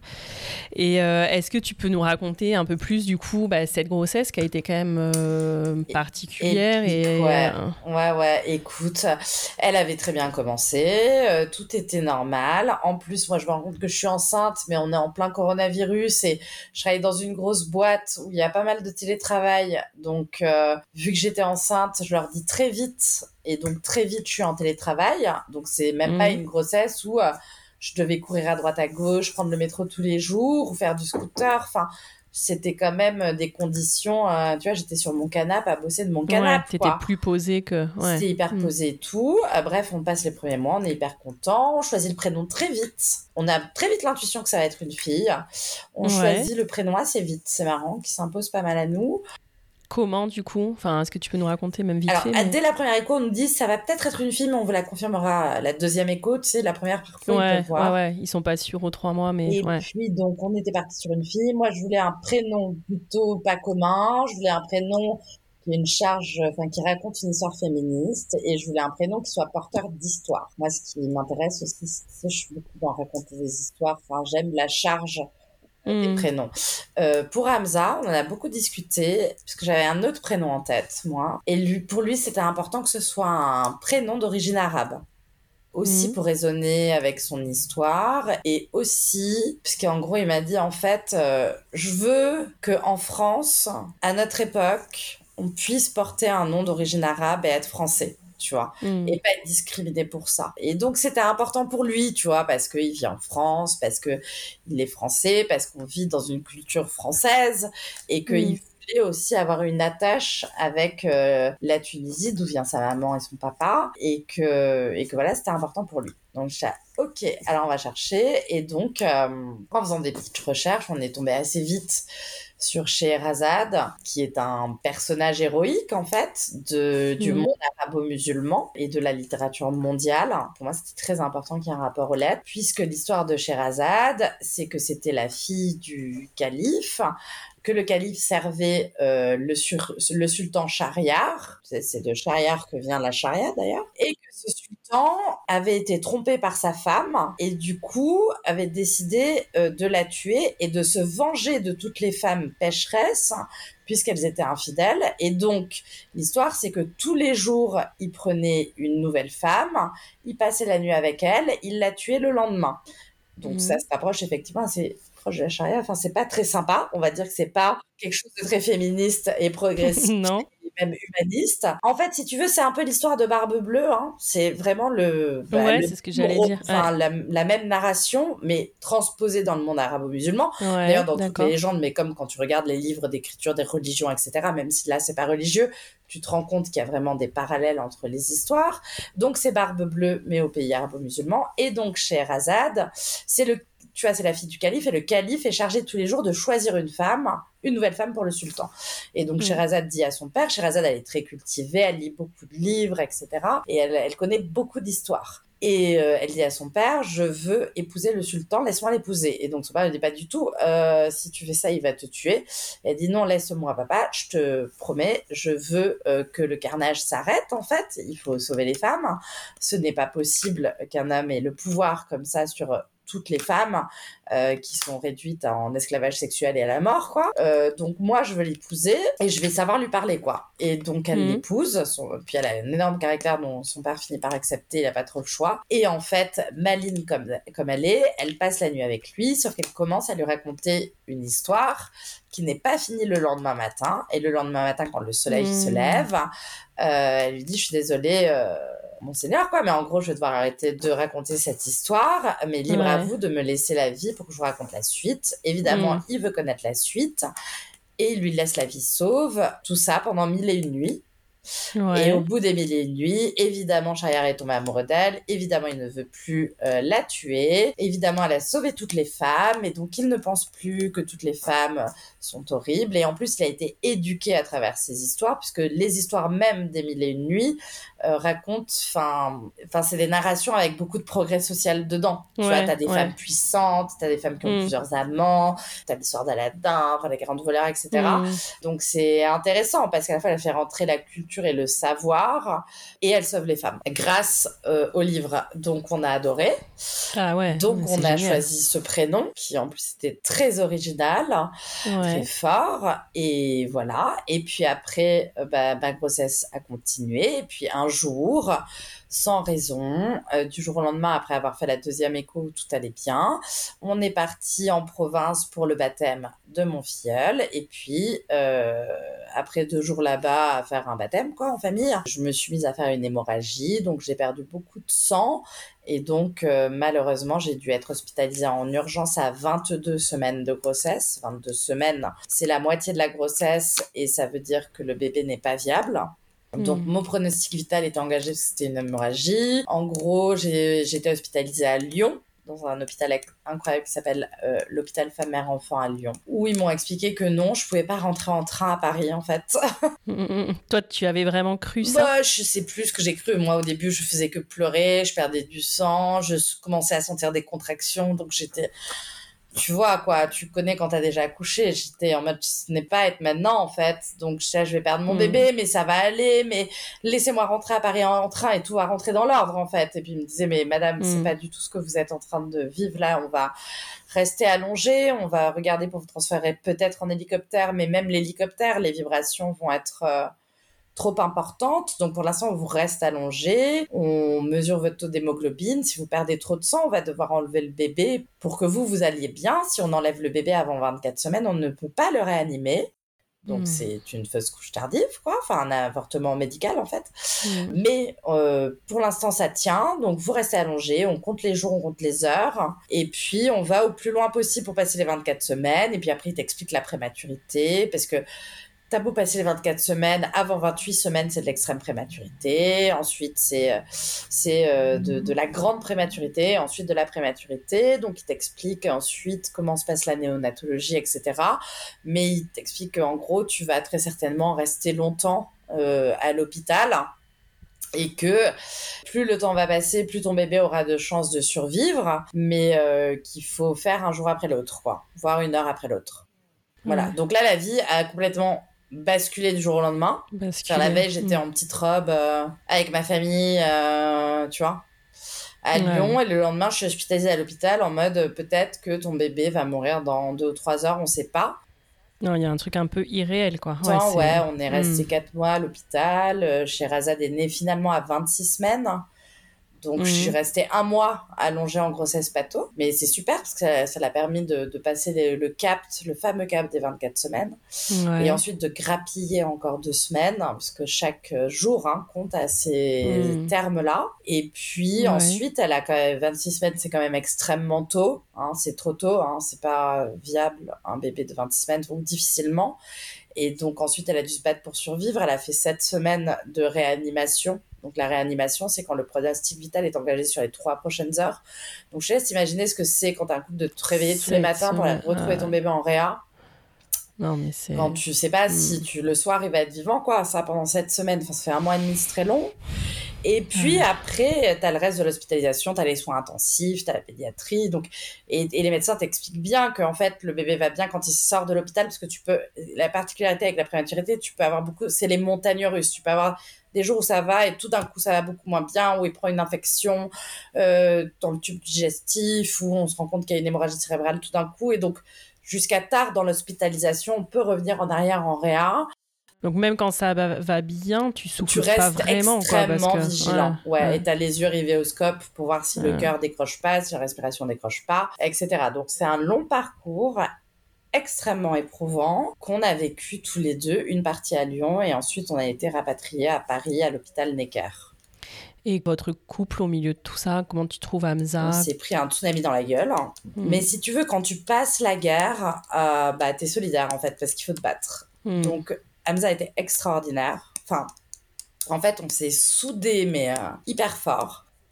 Mais tu sais, ça aurait peut-être pas été le cas de tout le monde. Enfin, tu dis quand on est dans la guerre, on est soudés, mais vous, vous l'avez été, mais tu as des couples qui auraient pu se déchirer, je pense. Mais bien sûr, mais c'est extrêmement dur. Mais par ailleurs, on a eu des moments durs à l'hôpital aussi, tous les deux, hein, en tant que mm. couple. Hein. C'est extrêmement dur d'être confronté à la mort de son enfant. Parce que. Bien sûr. Mais, d'ailleurs, encore aujourd'hui, il y a eu des moments très durs. On a été soudés, mais ça a été extrêmement délicat parce que on a vu notre fille mourir sous nos yeux. Hein. Mm. Enfin, vraiment, c'est ça qu'on a vu. Après, elle a été réanimée, on a beaucoup de chance. Beaucoup, beaucoup de chance par rapport aux autres parents qui étaient là-bas avec nous, dont on a vu le bébé partir. Et mhm. donc vivre ça, c'est inhumain. Enfin, quand tu es un couple, c'est très compliqué parce que mhm. fatalement, ça appelle à des choses très personnelles et tu es deux entités différentes. Donc tu réagis mhm. différemment à ça. Tu vois, moi, il y a des moments où euh, moi, j'étais... Euh, il y a des moments j'étais intense, quoi. Même des moments où j'ai parlé à des soignants que je respecte infiniment, que j'aime de tout mon cœur, qui ont sauvé mon enfant. Mais quand je voyais mon enfant dévisser, tu vois, il y a eu des moments où où j'étais un peu en mode interrogatoire médical, mais là, je comprends pas, mais là, son cœur, si est comme ça, et ça, et machin, et pourquoi vous me dites qu'on change de machine, mais je comprends pas pourquoi on a changé de machine, et je mm. faisais un interrogatoire, il me disait, Amélie, euh, wow, tu vois. Enfin, là, il sauve Mm. notre fille, en fait. Donc, tu, tu- Mm. il faut que tu apprennes à gérer la, ta, ta peur, là, parce qu'elle ressort trop. Et c'est vrai, mais c'est très dur. Donc, moi, j'étais beaucoup, je demandais beaucoup à suivre un psy, versus Hamza qui intériorisait beaucoup plus de choses, tu vois, et qui Mm. peut-être disait des choses beaucoup plus dans son coin, et moi qui lui reprochais pas forcément d'a- d'assez parler. Enfin, c'est très compliqué quand t'es un couple. Maintenant, il a été là du début à la fin. Il faut savoir qu'un papa, quand la femme euh, qui porte l'enfant est hospitalisée en grossesse pato, il n'a pas forcément de congé, tu vois. Ouais, c'est ce que j'allais te Il demander. est censé ouais, aller en fait. bosser, en fait. Ah, c'est fou. hein. Alors que la vie de son enfant est entre la vie et la mort. Moi, il est resté dans ma chambre pendant un mois. On a dû se battre pour ça. J'ai dû faire des mails au patron de l'hôpital. Et c'est même pas grâce au patron de l'hôpital que j'ai eu ça. C'est grâce à une gynéco qui a eu de la peine pour moi et qui a dit que c'était une question vitale pour l'enfant que son père soit Mm. à côté de lui, même si l'enfant était dans le ventre de sa mère. Et je la remercierai jamais assez. On devrait permettre au père d'être dans les chambres oui. en grossesse parto. C'est inhumain. C'est inhumain de les séparer parce que moi, je pouvais perdre mon enfant toutes les 30 minutes, en fait. Mm. Et tu vois, la nuit, quand je sentais du liquide entre mes jambes, je savais pas si je me faisais pipi dessus ou si je perdais la Mm. poche des os, si c'était du sang qui coulait, si mon bébé était en, train de mourir. Et j'ai dit aux, assist- aux, aux aides soignantes, j'aurais dit, si vous le laissez pas, je vais vous biper toutes les 20 minutes, en fait. Mm. Ça va être ingérable pour lui. Pour vous, laissez-le là. Enfin, c'est son enfant, Mm. en fait. Donc, on a dû se battre pour ça. Parce que eux, ils te demandaient, enfin, même si lui pouvait par rapport à son boulot, elle, elle, enfin, ils considéraient qu'à l'hôpital, il n'était pas censé. Après, encore une fois, j'incrimine pas euh, les Oui, aides-soignantes parce qu'il y en sûr, avait qui facilitaient le fait qu'il soit là et il y en a eu, péricultrice notamment, dont je dirais pas le nom, mais qui a été horrible, qui ne voulait pas qu'il soit là. Il y a même quelqu'un qui a dit qu'il allait, à qui a expliqué qu'elle allait appeler la sécurité parce qu'il était là en dehors des Non, heures de visite. Délirant, On se parle de- du père d'un enfant entre la vie et la mort.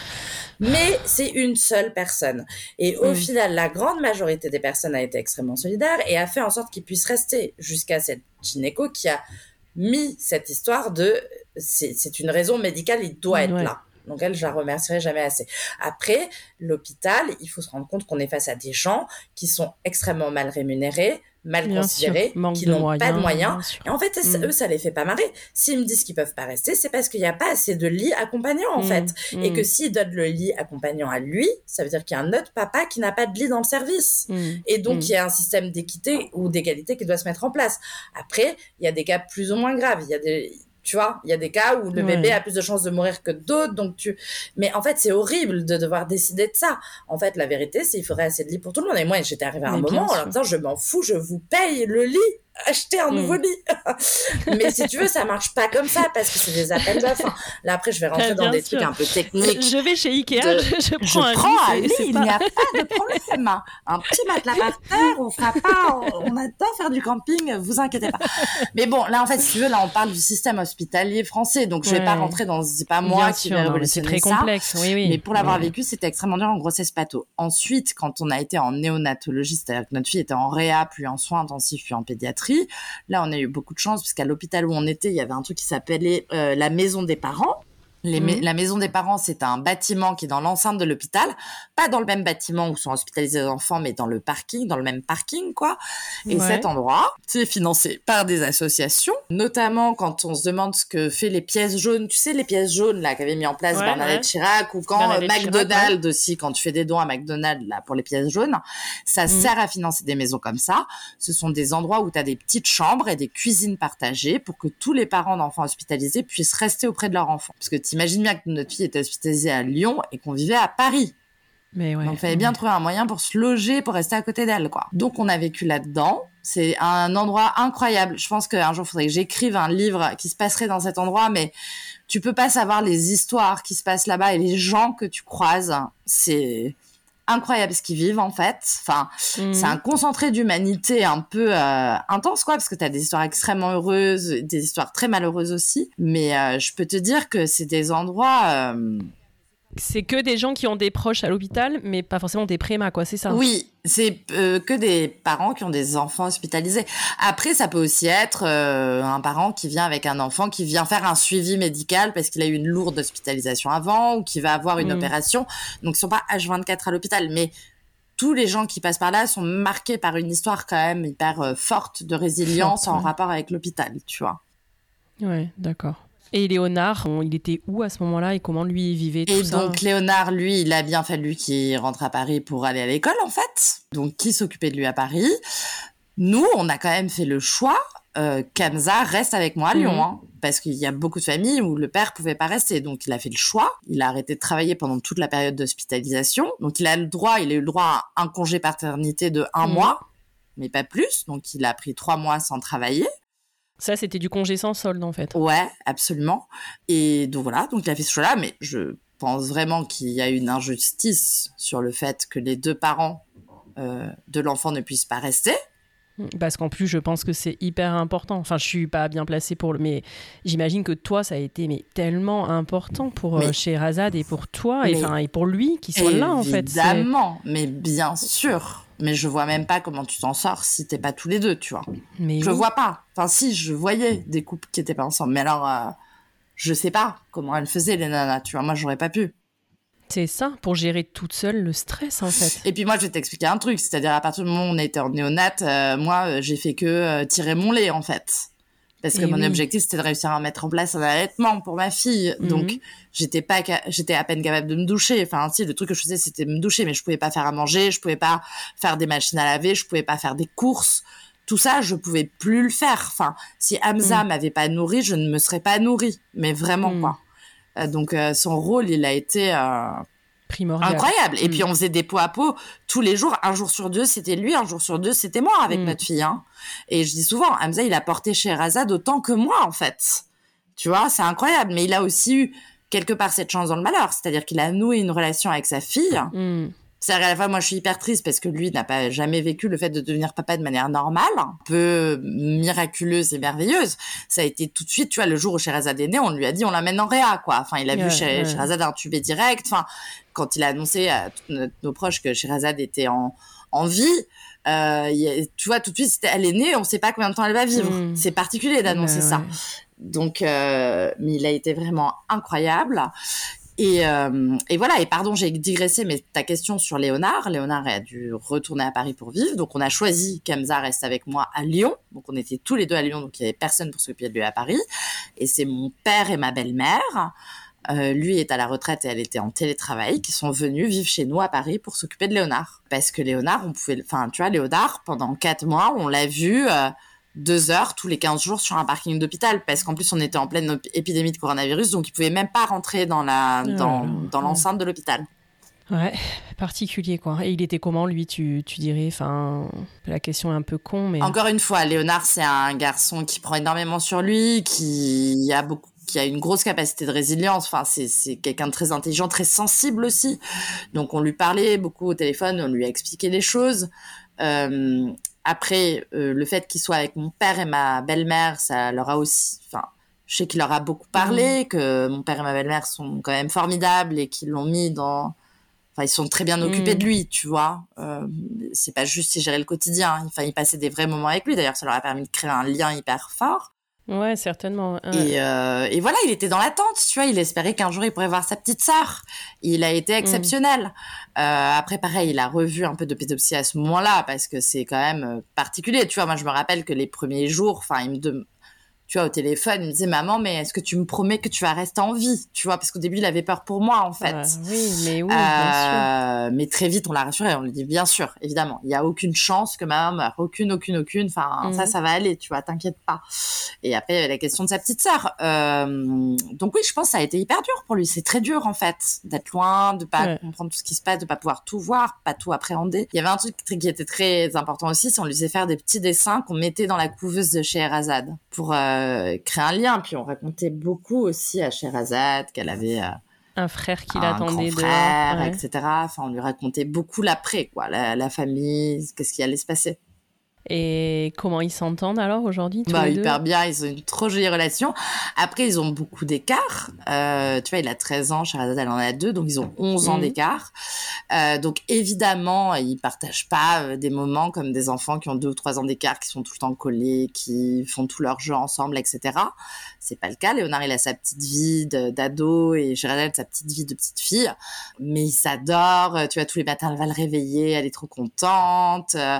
Euh, lui, il est très protecteur euh, vis-à-vis d'elle. Enfin voilà quoi, ils s'adorent et la relation elle est vraiment hyper jolie quoi. Et pour toi, c'est une relation euh, complètement de fratrie, comme t'aurais eu avec les mêmes parents? Ouais, on dit jamais demi-frère, demi-sœur. Jamais. C'est son frère et c'est sa sœur. Après, j'explique à Sherazade, euh, non, là, Léonard, il est chez son papa, parce que tu sais, il a pas le même papa que toi et tout ça. Tu vois, on n'aime pas à moitié, en fait. Enfin, c'est vraiment son frère et sa sœur, en fait. Ouais, c'est clair. Il n'y a pas d'histoire de sang, de gènes, de je sais pas quoi, je m'en fous, en fait. Mais parce que je crois beaucoup à ça, à cette conception de, de la famille. C'est ce aussi ce que tu décides de faire. Il Ouais. s'agit pas de euh, quel sang, quel gène, quel, euh, quel argent, de enfin tu vois ce que je veux dire. C'est vraiment autre chose quoi. Ouais. Et justement, enfin financièrement, est-ce que je peux te demander, c'est une question que je pose euh, à chaque fois, t'es pas obligé de répondre, Mm. mais c'est vrai que ça peut être un sujet, encore plus dans une famille euh, recomposée, vu que bah, Léonard, c'est pas l'enfant d'Amza, euh, vous partagez tout 50-50, ou tu vois, toi, tu as Mm. une part plus grosse, je sais pas, dans vos dépenses, ben, parce que toi, tu as Mm. deux enfants et lui un dans votre famille. Alors c'est une très bonne question. Mm. Il se trouve qu'on partage pas tout 50-50, mais aussi parce qu'on n'a pas les mêmes revenus. Donc Mm. en fait, on, on partage les frais en fonction de l'argent qu'on ramène. D'accord. Euh, mais si un mois, euh, par exemple, Hamza va euh, ramener plus d'argent, il mettra plus d'argent sur le compte commun. Donc il y a une base qui est décidée. Et puis il y a des moments où, euh, vu qu'Hamza a une activité peut-être plus fluctuante que la mienne, donc il y a des mois où il peut rentrer plus d'argent que d'autres, euh, il va mettre plus. Mais en tout cas, la base de la répartition, c'est pas euh, cet enfant est à toi donc il est à ta charge. Pour le coup, sur les frais, on fait moite moite. Enfin, tu vois, si par exemple on part en vacances et qu'on se donne un budget et qu'on se dit qu'on paye moite moite, on va payer moite moite même s'il y a Léonard. Enfin, Ouais, il, il va pas prendre moins parce qu'il prendrait la moitié de Sherazade, mais que je prendrais tout Léonard. Et ça, c'est marrant parce que c'était un des... Je me rappelle avoir eu une engueulade avec un ex là-dessus Ouais. Bah, c'est un sujet, hein, c'est j'étais outrée euh, du fait qu'ils me disent que euh, ils prenaient pas moite moite sur le voyage parce qu'il y avait Léonard. Je suis là, ouais, bon alors tu sais quoi, je vais partir toute seule en voyage avec mon fils, salut. Ou non, tu sais quoi, je vais t'inviter en fait, espèce de connard, Ah, parce que je veux surtout pas te tomber en fait. Donc Ouais. là, euh, bon, la relation était mal partie à partir du moment où j'ai dit cette phrase. Tu comprendras bien que ça a pas fait long feu. Ouais. Évidemment, traiter ton mec de connard parce qu'il y a une question d'argent, ce n'est pas la meilleure ma- manière d'avoir une bonne euh, entente. Euh, mais non, alors là, vraiment, euh, ouais, vraiment, ça, ça me poserait un gros problème. Mais dans les faits, c'est moi qui prends plus à charge, mais c'est, tu vois, c'est C'est enfin, c'est les revenus. euh, et qui- aussi parce que je sais que si j'avais moins, lui prendrait plus, et que, enfin voilà, c'est Mm. dans Mm, ce mm. sens-là que ça se construit et pas dans l'autre, quoi. Et c'est hyper Ouais. important pour moi que ça se construise comme ça, et c'est ma vision euh, de la vie, mais sur plein de choses, tu vois, sur le couple, mais aussi sur euh, la manière de gérer sa vie et ses finances, quoi. Je suis, Ouais. ouais.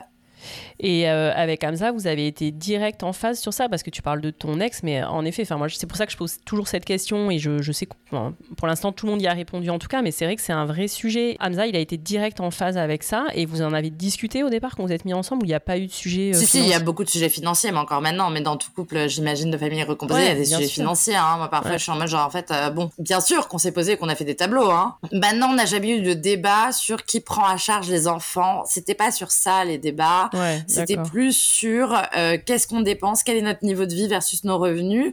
C'est vrai que euh, on vient pas forcément des mêmes milieux, on n'a pas forcément les mêmes moyens à la base, tu vois, avec Hamza. Et euh, souvent, quand ça tire, moi, j'ai tendance à dire, bah, en fait, il faut rentrer plus, il faut mieux répartir les choses et être plus efficace pour pouvoir maintenir un niveau de vie qui m'intéresse parce que c'est la vie que j'ai envie de mener. Là où lui me dit, mais en fait, t'es mignonne, mais euh, toi, ton niveau de vie est bien supérieur au mien, euh, donc en fait, euh, on peut aussi faire moins de trucs et dépenser moins. Mais euh, c'est là-dessus où parfois ça peut accrocher. Encore maintenant, tu vois. Tu vois, Mm. Hamza, il pense un peu comme mon papa, qui est un peu en mode, faut avoir les, les envies de ses moyens. Père est très Mm. comme ça. C'est marrant parce que j'étais élevée par quelqu'un qui est très comme ça. Et moi, je suis très l'inverse. Euh, moi, je me donne les moyens de mes envies D'atteindre tes rêves, quoi. Ouais, tu vois. ouais. Donc je souvent. Par contre, je suis jamais à découvert. Jamais je serai à découvert, tu vois. Je, je gère très bien mon truc, Mm. mais euh, je me mets des vrais objectifs, quoi. C'est-à-dire Ouais. que je je vais pas m'empêcher. Voilà, si je me dis dans deux ans je vais faire un tour du monde avec mes gosses, je vais tout faire pour aller vers cet objectif et je vais y arriver. Mais ça voudra dire que je vais être un peu rouleau compresseur sur la route, tu vois, et à faire attention à plein de trucs pour y arriver. Euh, là où quelqu'un pourrait se dire oui, ou alors sinon on se met moins d'objectifs, on est plus chill, on dépense moins de blé, et comme ça on est moins stressé, tu vois. Ouais, ouais, C'est deux visions un peu différentes. Ouais, mais du coup, euh, voilà, discussion qu'il pourrait y avoir en effet dans n'importe quel couple, mais en tout cas, c'est pas les enfants. C'est jamais sur les enfants et je pense que c'est pour ça que même si c'est complexe hein, ces discussions et que ça provoque des engueulades et euh, des questionnements, même sur le long terme, etc. On est quand même assez en phase sur la vision de la vie de famille et du foyer. Enfin, tu vois, à chaque fois, je stresse machin, il arrête pas de me dire, Amélie, le plus important, c'est pas l'appartement, c'est le foyer. Si on n'a plus de blé, qu'on doit déménager, qu'on doit aller vivre dans un appart euh, plus petit ou dans un quartier moins bien ou quoi, enfin, tu vois, ce qui est important, c'est pas grave parce qu'on est ensemble. Voilà, Hamza, il est très comme ça. Bon, bah, si tu partages la même vision, même si je garde des objectifs, bah, ça, c'est quand même hyper rassurant. Enfin, si t'es en accord avec ça, c'est quand même un truc fondamental. Là, on parle pas d'argent, on parle pas d'organisation, mais c'est une valeur, tu vois, presque. Complètement. Bon, bah, si t'es aligné sur la valeur, t'as beau t'engueuler euh, sur des trucs, à la fin, t'es tous les deux d'accord que c'est ça le plus important. Donc, c'est ça qui mm. t'aidera plus tard à trouver, à trouver des solutions ou des accords, quoi. Ouais, c'est clair. Et sur l'éducation, est-ce que ça peut être un sujet, par exemple, des fois, sur le fait que toi, Léonard, bah, c'est ton enfant. Est-ce que vous pouvez avoir des désaccords sur l'éducation ou toi, tu lui as complètement laissé sa place et il intervient aussi dans l'éducation Alors, il intervient, mais on a, euh, on a quand même des, mm, des, rôles très différents avec Hamza. Hein. Euh, c'est-à-dire que euh, il y a quand même une grosse partie que je garde et c'est moi qui le fais, tu vois. sur le côté plus des règles, sur le côté des devoirs, de voir c'est moi qui fais. Sur l'encadrement, euh, non, pour le coup, c'est moi. Tu dirais que lui, il garde plutôt la partie un peu loisir, en fait, le, kiff et les... Mais, par exemple, sur la gestion du chat, euh, moi, j'étais très claire. D'ailleurs, c'est marrant parce qu'on s'est engueulé hier soir là-dessus, mais moi, j'étais très claire en mode, en fait, je veux bien un chat, mais je veux pas m'en occuper. Je m'occupe déjà de deux enfants. Enfin, mhm. ça veut pas dire que toute la charge mentale est sur moi, parce que Hamza s'occupe de trucs par rapport aux enfants, mais je suis en mode genre, je sais pas si je suis prête à m'occuper d'un chat. Donc, le chat, c'est très Hamza et Léonard. Mais en fait, c'est très Léonard parce qu'on l'a acheté pour Léonard, mais sous euh, la direction entre guillemets, enfin le management, je dirais, d'Hamza. Et bah ouais, ça se passe pas toujours bien, tu vois, parce que Léonard il a la flemme de faire la litière, ou il y a un jour il a arrêté de la faire machin, donc ça peut créer des conflits. Euh, bon bah voilà, là du mhm. coup Hamza dit euh, ce qu'il a à dire à, Léonard et tout ça. Après oui, bah quand euh, Hamza et Léonard sont en conflit, ça me fait pas plaisir parce que Léonard est mon fils et Hamza est mon mec, donc fatalement c'est des situations pas évidentes quand t'es en famille recomposée, mais en fait recomposée ou pas, j'imagine que ces mêmes conflits arrivent aussi dans des familles normales. Donc c'est comme tout quoi, t'essayes d'être un peu médiateur et de et de trouver, euh, euh, un lieu d'accord, quoi. Hmm. Et tu dirais que Hamza, il peut être différent, par exemple, entre vos deux enfants Et oui, mais ils ont pas le même âge aussi, nos enfants. Donc, euh, Léonard, c'est un ado. Par exemple, euh, Hamza, il a vraiment des moments privilégiés avec Léonard, tu vois. Il joue, par exemple, il joue à la PS5. Bon, bah, c'est leur moment à tous les deux, tu vois. Donc, moi et Sherazade, on n'existe plus. Euh, ou alors, le week-end dernier, on revenait d'un gros week-end avec Sherazade machin. Il était en mode, j'ai trop envie d'aller au cinéma. Tu veux pas qu'on laisse Sherazade à ma mère? Comme ça, on va au cinéma avec Léonard. En plus, ça lui fera trop plaisir.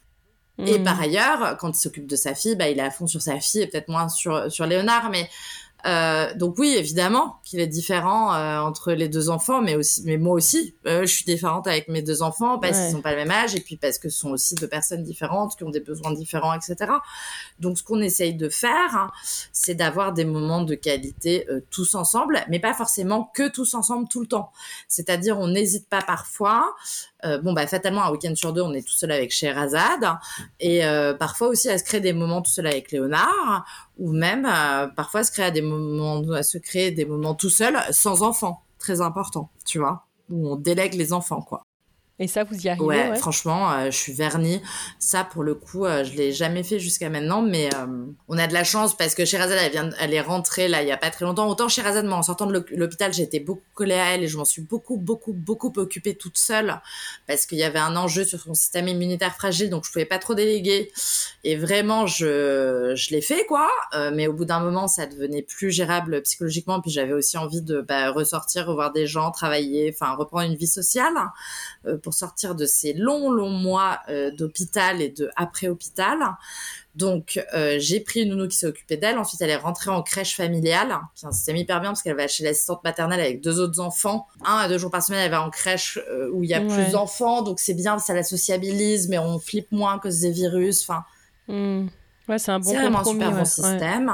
On a choisi, mais aussi parce qu'on pouvait se le permettre financièrement, mais moi je l'ai mis dans mon budget, hein, donc ça me coûte une blinde, mais euh, de garder une nounou trois soirs par semaine en sortie de crèche. Donc trois soirs par semaine, j'ai quand même une nounou qui me fait aussi un peu de ménage, tu vois, et qui garde Sherazade et qui couche Sherazade quand même trois soirs par semaine. Donc je ne couche pas mon enfant trois soirs par semaine, et ça, c'est salvateur pour notre couple parce que le manque de sommeil, en fait, on a traversé une telle épreuve psychologique et un tel manque de sommeil pendant si longtemps que dès que Sherazade dormait pas, au bout d'un moment, ça devenait un conflit dans notre couple. C'était c'est ton tour, non c'est ton tour, non là je l'ai fait, c'est à toi de faire le biberon. Et pourquoi t'as pas ramené la couche?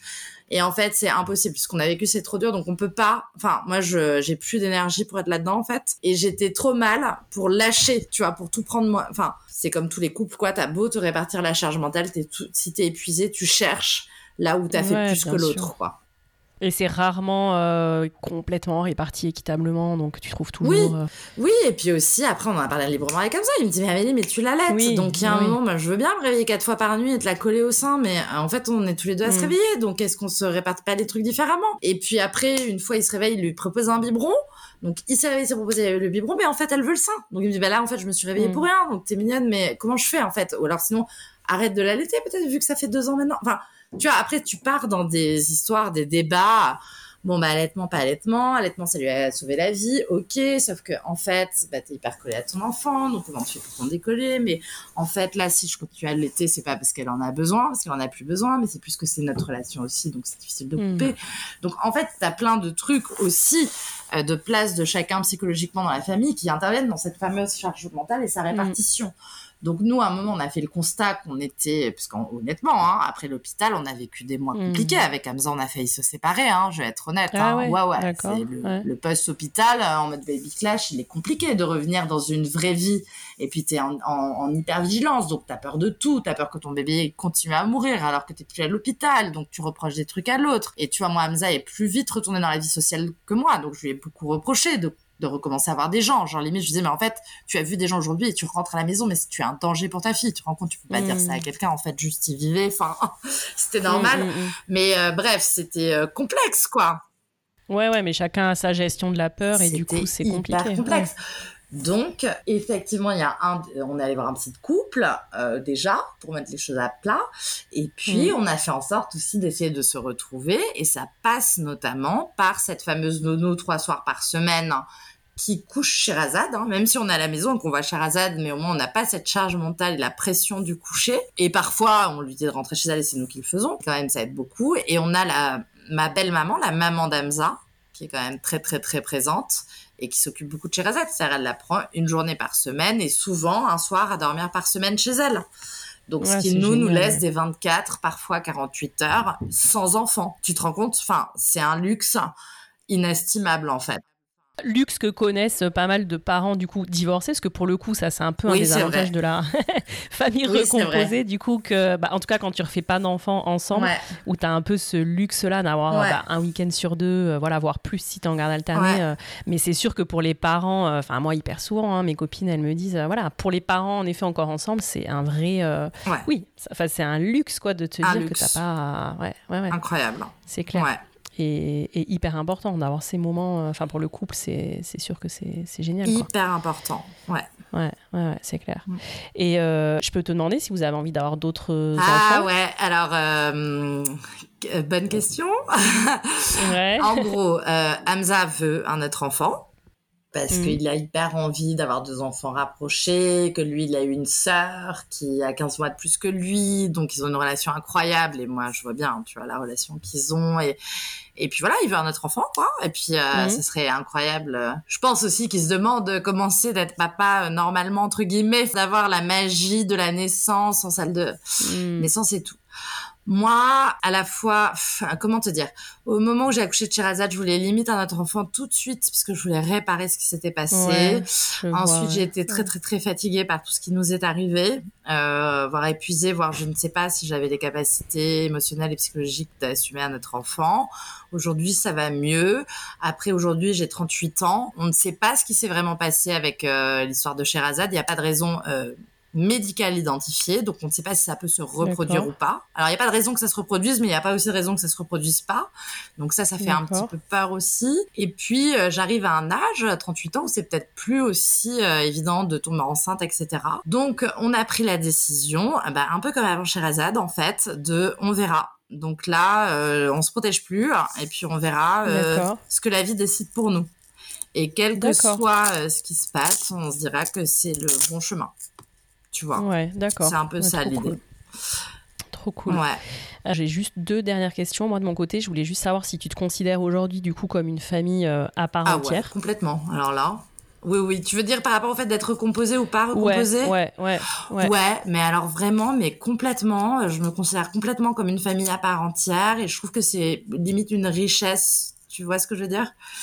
Ouais, j'ai trop envie que tu développes ça parce que moi je suis hyper d'accord avec ça et c'est pour ça que j'ai fait le podcast. Je trouve aussi que ça peut être, euh, après l'épreuve traversée, une énorme richesse. Ouais, en fait. ouais, ouais, bah parce que euh, c'est une richesse, parce que fatalement, t'as as plusieurs histoires qui se croisent et que moi je je, crois beaucoup à ça et dans ma vie de famille, mais dans la vie en général, quoi. À l'altérité, tu vois, t'intéresser à des gens mm. qui sont pas exactement pareils que toi et que le fait mm. que Léonard est pas le même papa euh, que Sherazade, je trouve aussi que c'est une richesse euh, l'un mm. pour l'autre tu vois l'ouverture d'esprit et que euh, et que voilà et que la famille c'est ok les gens avec qui tu fais des enfants etc mais aussi les gens que tu choisis les gens dont tu t'entoures et, et, vraiment euh, oui pour moi euh, je trouve que c'est hyper riche tu vois.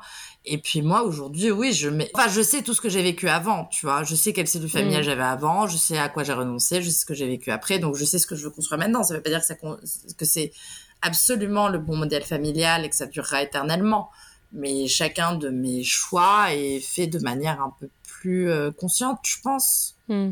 Mmh.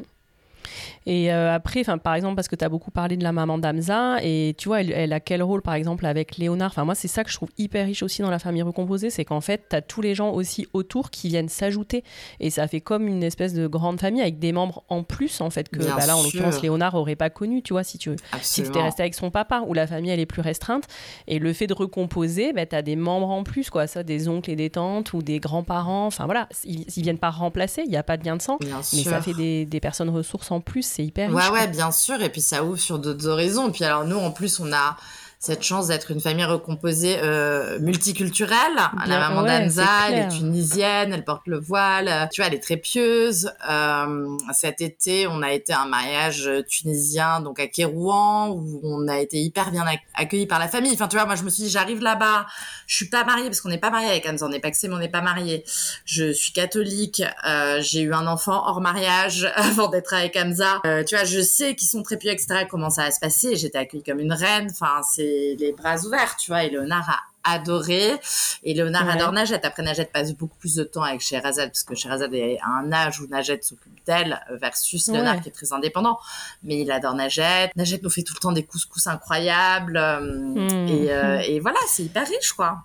Ouais, Moi, je trouve ça incroyable de que mes enfants, tu vois, aient accès à tout ça, en fait, et euh, mm. toute cette ouverture, en fait, et euh, et, euh, et la preuve aussi qu'on peut vivre ensemble, même si on est différents, même si on vient d'endroits différents, même si on a des croyances différentes.